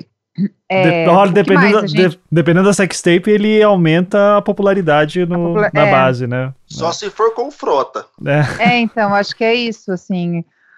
O que é uma pena, né? Mas eu acho que não sei, eu acho que ele cai, eu acho que não vai ter, ele não vai conseguir negociar, a galera tá começando, ele já entrou em atrito com o Guedes e não, embora tenha voltado atrás, acho que essas coisas vão, ele fez isso com o Mandetta também, acho que, e eu acho ainda que, tipo, vai ficar muito pior a situação, e isso acho que vai é, macular muito a imagem dele, acho que as pessoas que ainda estão na base de apoio dele, que é essa base massiva, vão sofrer na pele e vai, vai esse discurso negacionista dele vai, vai acabar derrubando ele, assim, é, é a minha aposta. É. Marinho? O, o, o George estava indo no caminho da, da, da, luz, assim, eu falei, caralho, não só só eu que penso essa loucura, que é o lance do, da renúncia. Eu já tenho um tempo, já dei algumas entrevistas por aqui que eu estou defendendo essa tese. É, da renúncia, mas eu nunca passou pela minha cabeça, Jorge, que ele renunciaria pelo bem do país. Eu acho que a renúncia na, na questão do Bolsonaro é a marca do covarde, ele é um covarde, para mim isso resta claro pela própria biografia de Jair Messias Bolsonaro, ele é um covarde e, portanto, a renúncia seria uma saída completamente do tamanho dele. Ele nunca imaginei ver Bolsonaro com a cabeça erguida igual a Dilma Rousseff quando sofreu impeachment, isso não passa pela minha cabeça. Então, assim, essa, essa, esse medo do radicalismo que ele pode tentar, é, para que isso tivesse algum tipo de efetividade na minha leitura, ele tinha que contar com um apoio mais forte dentro das forças militares, ele não tem, porque se ele tivesse, ele já dava o golpe antes, então isso me dá um pouco de tranquilidade. Pode ser que haja maluco na rua e algum nível de violência, mas não vai ser essa coisa tão macro a ponto de gerar mesmo um caos social, eu acho. Agora, na minha leitura, a renúncia é justamente por conta de uma construção de narrativa que consiga mantê-lo vivo politicamente. Porque o que eu tenho ponderado é a, pressão do Bolsonaro para ser efetiva tem que ser como ela está sendo feita agora, em cima dos filhos. Porque é um nível de desconstrução que ele não tem como argumentar.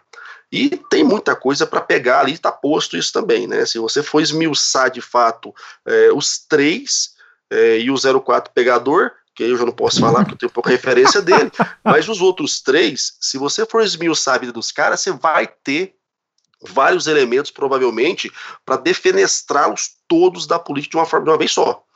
E nesse ponto, Bolsonaro, a única coisa que até hoje eu vi de coerente nele é a figura paternalista que ele tem. Então, nisso eu não duvido dele, que de fato ele tem algum nível de, sei lá, da neurose dele, que enquanto pai ele protege a sua própria cria. Então seria conivente para ele fazer isso por conta dessa pressão que os filhos estão sofrendo, e é óbvio que isso demandaria o quê? Uma, um acordão nacional, né? Pressão demais nos filhos, ele completamente sem capacidade de governar, com as possibilidades postas de ou ser impeachmentado ou ser declarado é, é, incapaz, e aí vai sobrar o que para ele? Bom, se eu não renuncio e eu for impeachmentado, eu fico oito anos fora do jogo, morreu minha carreira e morreu minha família. Se eu sou declarado maluco e sou encostado, é, morreu minha credibilidade, morreu minhas possibilidades políticas.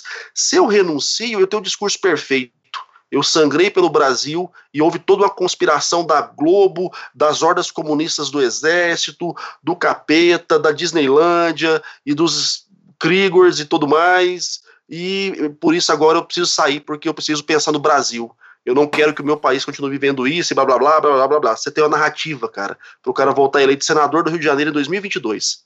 Não perde direito político, consegue manter uma base dura que vai idolatrá-lo para o resto da vida e consegue manter o clã Bolsonaro com participação política. Então, em nível pragmático, essa é a única possibilidade que o Bolsonaro tem, a não ser que ele brinque de Getúlio, que eu acho pouco provável, porque eu considero um canalha e um é, covarde. A única possibilidade viável para a biografia dos Bolsonaro é uma renúncia. E aí eu acho que ele está tentando cada vez mais é, é, esgarçar o tecido para que haja um checkmate, ele seja obrigado a renunciar. Então, na minha leitura, ele será renunciado. A minha aposta vai toda nesse sentido, pelo menos por tudo que eu estou acompanhando e analisando. Ok. É... Tchau, tchau, tchau, tchau. Ah, é, acho, acho interessante, acho interessante. É, eu já, já imaginei essa situação também, que é, usam os filhos aí para fazer a pressão, tornar a vida do cara um inferno. Que nunca vi o cara tão enrolado. Como se já não fosse, né? Ser é. pai daqueles caras um inferno. Exato. Beatriz, agora você e eu quero a tua teoria da conspiração no final também, por favor, tá? Que é, agora é o grande momento. Tá bom. É, antes de mais nada, Ivan, eu gostaria de dizer que eu enviei lá para o grupo a música tema desse anticast, que é a música do 04 Pegador. Ah! Tá? Eu, eu quero dizer que eu nunca pedi nada. Exatamente. Eu amo essa música. Eu com certeza, o dia que eu casar, essa vai ser a música tema, pois maravilhosa. Tá, eu não é... ouvi ainda, mas já tô mandando pro Henrique, o editor, inserir neste momento aqui, enfim. Tá, Ivan, você não vai se arrepender, o meu gosto musical, ele é absolutamente indiscutível e essa com certeza é o hit de 2020. Alô, Barra da Tijuca! Cuidado que o caçula transão chegou! Vem! 04 é transão, no condomínio já pegou mais de 100, com sua serpente de um olho só. Se der um sorrisinho, vai picar você também. Lá vem o 04 com sua pica de mel, brocador do condomínio fez a sauna de motel. O moleque piranha passa o rodo em todo mundo. Seus irmãos são o Edu, o Flavinho e o Carlos. Lá na Barra é conhecido como o rei do adultério. 04 é mais furante que a faca do Adélio. Já acreditou no amor, mas não acredita mais. Depois que o juiz não abriu para o seu pai, quero ver geral. Zero. Gente, eu tava aqui no mudo, eu tava é chorando. Eu ta... Desculpa, Marinho, enquanto eu tava falando, eu tava aqui aos prantos de, de chorar. Essa música é muito boa.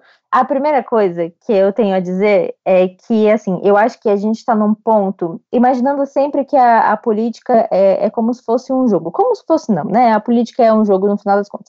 A gente está naquela fase do jogo que qualquer peça que se movimente errado agora, alguém vai perder feio.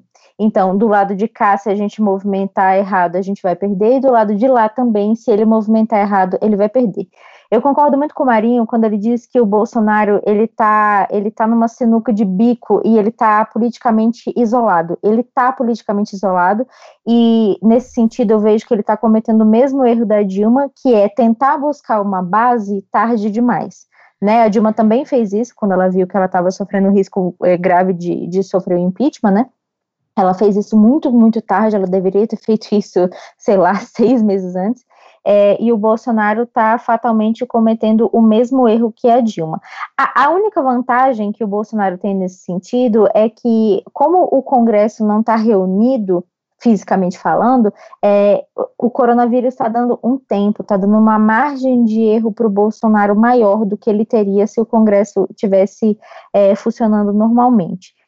É, a grande questão é o seguinte: eu não vou, não vou entrar no mérito das outras questões que podem vir a tirar o Bolsonaro, especialmente do ponto de vista jurídico, porque não é minha área e eu, sinceramente, não entendo direito como é que essas coisas funcionam e se elas caberiam nesse caso do, do Bolsonaro. Então, me falta conhecimento técnico para isso. Deixei para um, um episódio com a mulher Tamarino e com o professor Madeira caso esse episódio venha a existir antes, de, antes do Bolsonaro cair. Sim. Mas a questão é o seguinte: eu acho, eu, eu, não, na verdade, eu não acho que ele vai terminar o mandato.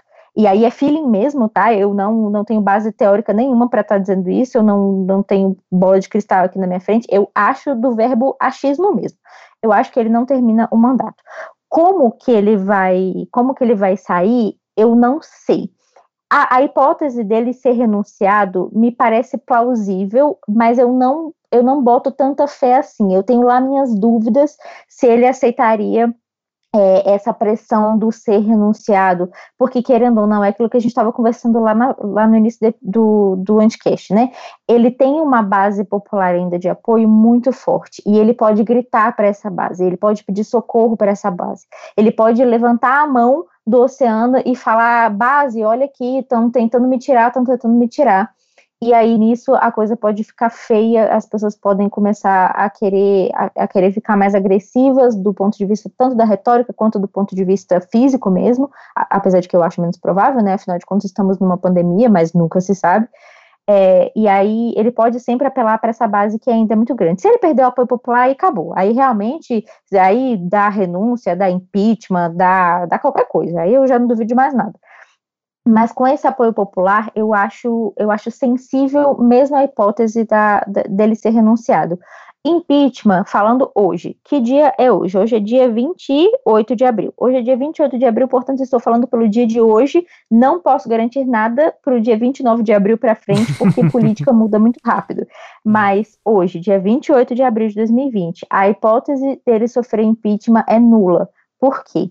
Porque o Rodrigo Maia, para ele aceitar, Rodrigo Maia, presidente da Câmara dos Deputados, para ele aceitar o pedido de impeachment, e assim, ele pode jogar para cima e escolher o que ele quiser, não faltam, tá? Tem pelo menos 30 apresentados até o momento, então ele não precisa nem escolher aquilo que ele acha mais, mais, mais plausível, ele joga para cima, pega qualquer um e, e já, já manda, entendeu?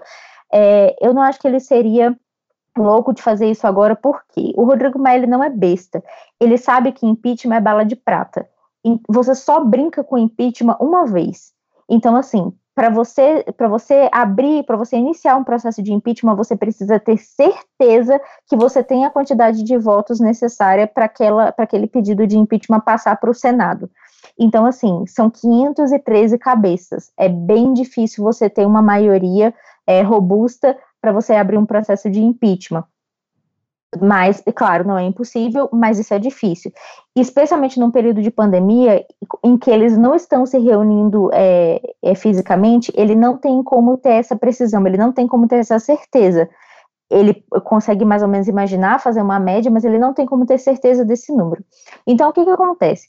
O Maia não vai ser louco de, de abrir um processo de, de aceitar o processo de impeachment, sabendo que ele não vai ter deputado suficiente para votar a favor, porque senão ele vai acabar fatalmente cometendo o erro de fortalecer a figura do Bolsonaro ao invés de tirá-lo da presidência da República. Então, esse é um cálculo político gravíssimo que eu não acho que o presidente Rodrigo Maia vai cometer agora. É dizendo, novamente, isso hoje, dia 28. A, a, o cenário pode mudar radicalmente amanhã de manhã.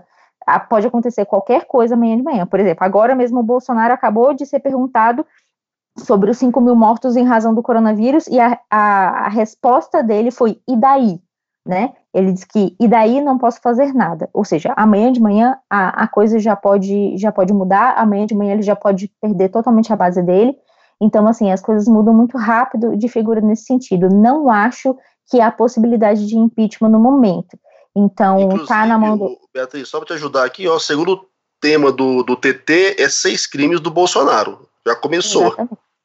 Exatamente. Então, assim, é, a, a população está ficando cada vez mais intolerante a, em relação a, a, essas falas do Bolsonaro. Agora não é mais uma questão de desemprego, agora não é uma questão simples de economia. As pessoas estão efetivamente morrendo, as pessoas estão começando a perder familiares, amigos, parentes próximos e está começando a doer emocionalmente nelas. Então, quanto mais ele reforçar esse discurso do aí daí, mais ele vai complicar a situação dele. Para mim, ele está ele tá cometendo um erro, mais um erro, né, de, de cálculo político. Mas segue o baile, sabemos que ele continua com base até então. A outra questão oh. é que, diga. Fala, Jorge. Não, eu só queria complementar rapidamente, porque quando você falou dessa questão de que agora o coronavírus ele envolve a vida das pessoas, e isso também pode impactar diretamente o segmento evangélico, que é um segmento próximo religioso, né? A gente está falando de um segmento religioso, e esse primeiro sintoma veio no, no próprio dia da, da demissão do, do Moro, que o próprio Malafaia, né, que é um dos desses líderes religiosos aí ou empresários, enfim, aí cada um define como achar mais conveniente, mas que acaba influenciando um segmento da população, o que é uma base forte do Bolsonaro, que é esses religiosos, e que criticou a decisão dele. Uhum. Dessa questão intempestiva, dessa questão de não conseguir um consenso, de fazer as coisas sempre de, uma modo, de um modo caótico. Né? Então, uhum. essa questão do coronavírus, eu acho que é, é um consenso aqui entre todos nós que pode ser uma virada de, de, mudança de rumo mesmo. E é, até eu concordo com a Beatriz. Hoje a gente tem uma política extremamente imprevisível. Não só de hoje, né? Eu acho que vem ali desde 2013 que assim, sempre o dia seguinte a gente está sendo tomado por um susto, uma coisa. Tem hora que eu fico me perguntando o que, que vai ser mais preciso, de qual vai ser o mais escândalo, o escândalo mais escandaloso dos escandalosos, para que as pessoas, sabe, acordem. Sex tape. Uhum, sex tape. É a minha teoria, só isso. Vocês viram, ele acabou de comentar que ele quer que a Polícia Federal reabra a investigação sobre a facada. Eu acho que ele tá muito é. desesperado, cara. Nossa ele tá, ele tá. Esse é um impulso, esse é um impulso bem característico de, de políticos que têm uma racionalidade política baixa que é quando eles se sentem ameaçados, é como se fosse um bicho mesmo preso numa jaula, sabe? É, quando eles se, é, exatamente. Quando eles se sentem ameaçados, eles ficam cada vez mais irracionais e cada vez mais agressivos. Então agora o foco vai ser qualquer coisa. Vai ser a facada que me deram, que nunca foi nunca foi respondido, enfim. E aí ele começa a atirar para todo canto, apelando, porque agora ele está é, finalmente acuado. Ele está finalmente se sentindo acuado, porque antes ele estava se sentindo extremamente confortável. Agora, pela primeira vez em dois anos de governo, ele se sente acuado. E é por isso que eu digo que a gente está num momento muito é, muito chave nesse jogo de tabuleiro, que é qualquer pessoa que erre agora, que cometa um movimento em falso, a gente bota tudo a perder. Então, é, eu, eu não acho que o Rodrigo Maia vá aceitar um processo de impeachment, é, seria burrice. É, não vejo como ele seria renunciado agora, nesse exato momento, mas, de novo, é, são, cinco, são 5 mil mortes depois de um mês de isolamento social. Esse número pode quadriplicar daqui a um mês, e aí a coisa pode começar a ficar muito, muito feia. Lembrando aqui, muito importante, a gente não tem uma política precisa de combate ao coronavírus. Uhum. Do, do, do, ponto de vista federal, né? A gente não tem uma política, uma formulação estratégica de como combater o coronavírus. O governo federal não fez isso até agora. Ele abriu crédito extraordinário para ministérios, ele deixou cada governador que se vire e cada prefeito, e isso está uma confusão enorme dentro dos estados e dos municípios. É, mas assim, ele jogou para cima, jogou a responsabilidade para o lado e falou: e daí não posso fazer nada. Então é muito importante que se diga a é. gente não tem uma política pública unificada e federalizada sobre o combate do coronavírus. A gente vai pagar esse preço ainda. A gente não pagou. 5 mil mortos é, em frente a uma pandemia que já matou quase mais de 3 milhões de pessoas no mundo não é nada. Então a gente vai pagar esse preço ainda e é muito importante que se diga isso. É, aí, a outra coisa que eu queria dizer, eu me esqueci, então eu vou contar a, qual é a minha teoria da conspiração e depois que eu lembrar eu falo isso no final. Ah, é. A minha teoria da conspiração é o seguinte, Gente, por favor, tá? Isso é teoria da conspiração. Eu tenho muito medo de alguém pegar esse áudio. Não, não, por favor, vamos botar o chapéuzinho de. Né, o chapéu de alumínio. Eu vou pedir pro Henrique botar uma música aí daqueles, é, tipo. Uh, assim, no fundo, para ninguém poder tirar de fora de contexto, uh, ah, para dar uma textura bem gostosa. Então, manda ver, Beatriz, só teoria da conspiração. A minha teoria da conspiração, senhoras e senhores, é de que o Moro, ele é lulista. Ele não é comunista, ele é lulista. Ele é amigo, ele é fanzaço do Lula. Então, ele ama o Lula, isso é fato. Exato, exato, ele ama o Lula. Mas aí o que, que aconteceu? Ele não prendeu o Lula porque ele odeia o Lula. Ele prendeu o Lula porque ele queria formar toda uma, uma cena de olha só como eu sou aqui combativo, como eu odeio petista.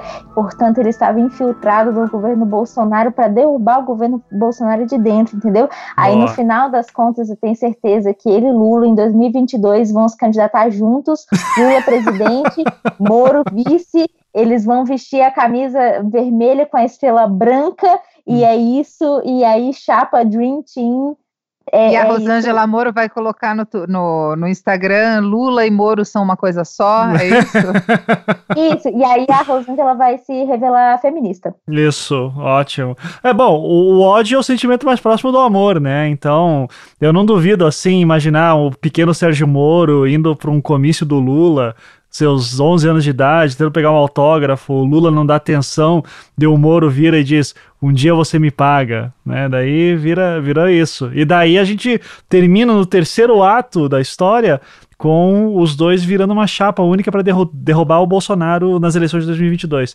Eu achei lindo, eu, eu, eu, eu assistiria o filme, é, fácil e, e acho que já, já, podemos, já podemos aqui eleger como a teoria da conspiração oficial de 2022, tá? Então eu, eu gosto muito. Seja elegido. Perfeito. Uh, gente, alguma outra última consideração de tudo isso, de, dessas últimas cenas? Marinho, quer, quer fazer algum último comentário? Eu considero que estamos tudo fodido. Ah, é, isso Na melhor das hipóteses. É, e, e nem estamos sendo. Mas isso daí é. e, Pô, agora tem um ponto, Ivan, que a Beatriz tocou nele num determinado momento aí, que a gente tem que considerar também que, por mais que tá essa pandemia, coronavírus, Bolsonaro cai, não cai, Sérgio Moro é lulista, Sérgio Moro é morista, Sérgio Moro é, sei lá, o diabo que for, cara, tem eleição. A gente não pode esquecer que tem eleição marcada para esse ano. A eleição municipal é uma eleição muito séria, muito importante. E ao arrepio de tudo isso que está acontecendo, essa desgraceira toda, a gente não pode permitir que o processo democrático seja abafado. Qualquer tipo de ruptura na, no, na, forma legalista que é a gestão das eleições, isso é, é, registrado na Constituição Federal, é muito perigoso, porque abre um precedente muitíssimo arriscado num país com constantes aspirações golpistas como o Brasil. Então, assim, eu sei que tem muita gente que fala assim: ah, não é hora de falar de eleição, ah, não é hora de falar disso. Cara, é hora sim. Nenhum outro país do mundo ignorou o seu processo eleitoral. Os Estados Unidos tem muito mais gente morrendo que a gente não está ignorando o processo eleitoral de lá e presidencial. Porque, assim, a eleição oxigena o processo democrático. A gente não pode, principalmente, a gente está vivenciando ano após ano um levante autoritário, um levante agressivo, beligerante, permitir que qualquer coisa, eu digo qualquer coisa mesmo, suplante ou sufoque o nosso processo eleitoral. É um risco muito, muito grande para a nossa democracia. E eu estou percebendo que isso está passando batido na maioria dos diálogos, na maioria dos debates. É fato, a gente está vivendo uma situação complicada e tensa, mas a gente tem que saber lidar com ela e lidar com aquilo que consegue nos fazer, é, ou seja, nos permitir manter a caminhada do processo democrático. A eleição municipal é extremamente importante e romper com a legalidade do processo, com o que a Constituição Federal preconiza, é muito arriscado num país igual ao Brasil. É. Eu só fico Olha, curioso, eu, vou... eu só fico curioso para ver como é que vai acontecer isso, né? Mas diga aí, Jorge. Não, eu vou reforçar essa minha preocupação também com a do Marinho, porque eu venho acompanhando aqui em Brasília eu gosto de acompanhar tanto as manifestações de esquerda quanto as manifestações também da direita, até para sentir um pouco o pulso das ruas mesmo, né? E as, todas as carreatas pró fim do isolamento social, primeiro que elas, elas já são absurdas e de uma falta de humanidade, sabe, de uma falta de respeito com as outras pessoas de um nível absurdo, né? A lembrar do próprio piada dos bolsonaristas eu acho que a gente estava ali com, chegando a 2 mil mortos quando houve uma manifestação na Paulista e eles colocando uma música com aquele meme do caixão, né? Uma coisa completamente fora de razoabilidade, enfim, dado o contexto e a brincadeira de mau gosto. Mas o que me preocupa mais, Marinho e o ouvinte aqui do Anticast, é exatamente o que eu tenho visto aqui nessas manifestações, além dessa que gerou o pedido de inquérito, que a gente, eu acho que eu nunca tinha visto tanta faixa de AI-5, de fecha Congresso, de fecha STF. Teve até um vídeo que eu cheguei a postar no meu Twitter uma vez, que eu gravei, assim, o, a frente ali do gramado do Congresso estava completamente lotada de faixas, gente, e você vê quem é esse público. Eu fiquei analisando para ver quem eram essas pessoas. Você viu que era muito da classe média alta de Brasília, né, que estavam nos seus carrões, suas BMWs, SUVs com faixas, né, tem até um vídeo assim que eu cheguei a postar também, que era um, é um povo muito histérico, é, a maioria são brancos, mais pessoas mais velhas, eu via poucas crianças ou jovens mesmo, então isso é algo que me preocupa, Marinho, porque a gente vê uma radicalização e no momento que a gente tem um presidente que foi lá na porta do quartel-general do Exército dizer que acreditava no que o povo, sabe, no, naquele povo que estava lá. E se o Bolsonaro disse que acredita naquele povo, ele acredita na mensagem do povo. Então, assim, a gente está num, num momento, eu acho que como a gente falou aqui, eu acho que esse é o momento da virada. E eu até cheguei a criticar alguns algumas questões do impeachment no, no, meu Twitter falando, ah, gente, não é o tempo, e as pessoas me chamando de infiltrado, que eu não era esquerda, que não sei o quê, sabe? E que não, e quando apenas o debate que eu estava querendo levar ali naquele momento é, gente, não tem clima, não tem rua, é, no meio de um processo de pandemia, sabe? Eu acho que não faz muito sentido aqui da, da gente mudar a prioridade, mas é deixar essa nossa reflexão que a gente continue vigilante, porque o espírito do golpismo ele está pairando aqui sobre Brasília e se os democratas não se unirem numa frente, numa coalizão única para derrotar esse fascismo, é capaz que ele engula todo mundo. Uhum, perfeito. Então, é, eu acho que com, com essa aí a gente reforça a necessidade de sempre ficar atento, né? E, e aí muita coisa ainda vai acontecer. É, a, a, vamos, vamos discutir aqui como sempre. É, queria agradecer a todo mundo uh, que veio participar. Uh, Marinho, quer fazer os teus jabás aí? E, e quem que mais fazer jabá, faz a, só, faz a fila aí. Então, Marinho, pode começar. Não, quero agradecer demais. Eu estava com imensa saudade de participar do Anticast. Uh, atualmente estou aí na minha luta constante nas redes sociais, no arroba mmarinhomkt. Eu estava com curso aí, mas a coisa não andou muito bem, mas a gente pretende fazer outro daqui para frente. E tô com o meu site, com, publicando alguns artigos e no canal no YouTube uh, youtube.com barra Marcos Marinho MKT, onde eu posto algumas, algumas falas, algumas entrevistas que eu tenho ponderado muito em relação a essa necessidade, sabe, a gente significar melhor a comunicação política, significar a política de uma maneira mais, mais macro. É, a gente está cada vez mais sufocado por uma guerra de narrativa rasa, narrativa espetaculosa, pirotécnica, que vai ofuscando o sentido da política e, principalmente, vai ignorando o poder da comunicação. Então eu até pretendo agora em breve iniciar uma série de, de vídeos no meu canal no YouTube para falar sobre isso, sobre comunicação, a comunicação na política, nesse nível de construção do espaço onde essas dinâmicas de poder acontecem. Né? Isso é uma fala do Manuel Castells que eu acho bem interessante. Eu espero que vocês me acompanhem nessa jornada também. Perfeito, Marinho. Valeu. Jorge, você ainda está lá na fórum? Está escrevendo lá? Não, eu saí da fórum. Hoje eu estou fazendo a cobertura no meu Twitter, quem não me segue é George, Gemudo Marx. É, também tô com, fiz o, a primeira temporada do meu programa de podcast, que é o Gcast, uhum. e agora tá vindo uma segunda temporada que eu tava querendo um microfone melhor, só que, enfim, teve uns problemas da da, da pandemia, houveram também um, um equipamento que eu estava querendo comprar, o um equipamento mais caro, mas ele vai sair agora nesse outro mês, então vai ter uma segunda temporada. E também fui chamado para um projeto aí para ser editor-chefe de um site que se chama Socialismo Criativo. Ele parte a partir, ele inicia a discussão tentando rediscutir exatamente esse processo em meio a essa pandemia, se esse sistema capitalista que a gente tem, ele realmente é o melhor para atender às necessidades, ainda mais numa época dessa onde a gente um, um, próprio vírus mostra, desmonta todo esse sistema que a gente tem. Então está sendo um projeto bem interessante.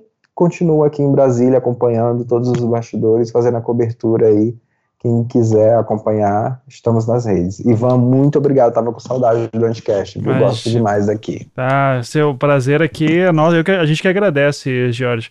É, depois manda os links aí, tudo. Marinho também me mande. Todos os links que você quiser que eu coloque no post. É, Beatriz, algum jabá? Você também? Só. Você posta pouco também no Twitter, né? Agora. É, só o jabazinho do meu Twitter, é o Bea, BA, underline rock. E eu pretendo, é um projeto pessoal, mas eu estou com muita dificuldade, é, é, um, é um, quase que um bloqueio criativo. Eu adoro falar, mas tenho muita dificuldade de escrever, mas eu pretendo voltar a escrever em breve, então assim que eu voltar, eu, eu deixo o linkzinho lá no Twitter, então me sigam por lá. Beleza. É, e Gi, uh, uhum. curtiu a experiência aqui? Quer fazer algum jabá? Fique à vontade. Meu jabá é sigam o Anticast. Isso, obrigado. é, né? É, é, Fica isso. Não, só queria lembrar uma fala do Bertolt Brecht que eu adoro, que é a cadela do fascismo está sempre no cio. Uhum. E talvez esse tenha que ser o nosso principal medo nesse momento, mas não tenho jabá, foi uma experiência muito legal. Adorei a conversa, foi bem a ilustração que o Ivan me deu, era tipo mesa de bar, assim, foi assim que eu me senti. Ótimo. Bem conversandinho. Ótimo, Obrigada. beleza. Semana que vem você assume aqui, eu entro de férias agora. Pronto, esse era o seu teste. Pô, falar em mesa de bar, tá faltando eu conhecer pessoalmente, acho o Ivan quase, né? Porque eu já conheci o Paulo Renato, que gravou com a gente, uhum. o, o Thiago, os dois em Portugal, inclusive. Sim. Já conheci o Jorge pessoalmente em Goiânia. É. Assim, a minha, a, a, o meu álbum de figurinhas do podcast está começando a completar e depois ainda, pessoalmente. Né, é, vem pra... Quase que a gente Você... se conheceu e não deu certo, né, o, Pois o é, Marinho. quase conheci a Bia também, que eu ia a Brasília e acabou que a pandemia desorganizou nossa agenda. Uhum. Se vocês vierem a Curitiba, o Ivan e eu levamos vocês para fazer o tour da Lava Jato. Tem um tour da Lava Jato aqui. Ai, meu Deus. Eu pensei que você ia falar que você levar tipo, tomar cerveja por causa do papo de boteco. Você quer me levar para Lava Jato? Não, tour da Lava Jato, porra. Isso aí. Tem o orgulho um... curitibano. Isso. A gente, inclusive, a gente tenta conseguir um adesivo do, do a República de Curitiba. Aqui se cumpre a lei. É. Uhum, esse é o melhor. Já tem estalta? Tem estalta pra tirar foto da estalta? Não. então é isso, gente. Muito obrigado. Sempre um prazer vê-los e conversar com vocês. E vamos dar aquele tchau coletivo pra todo mundo. Então, dois, três. Tchau, tchau. Até mais. Valeu. Tchau. Valeu.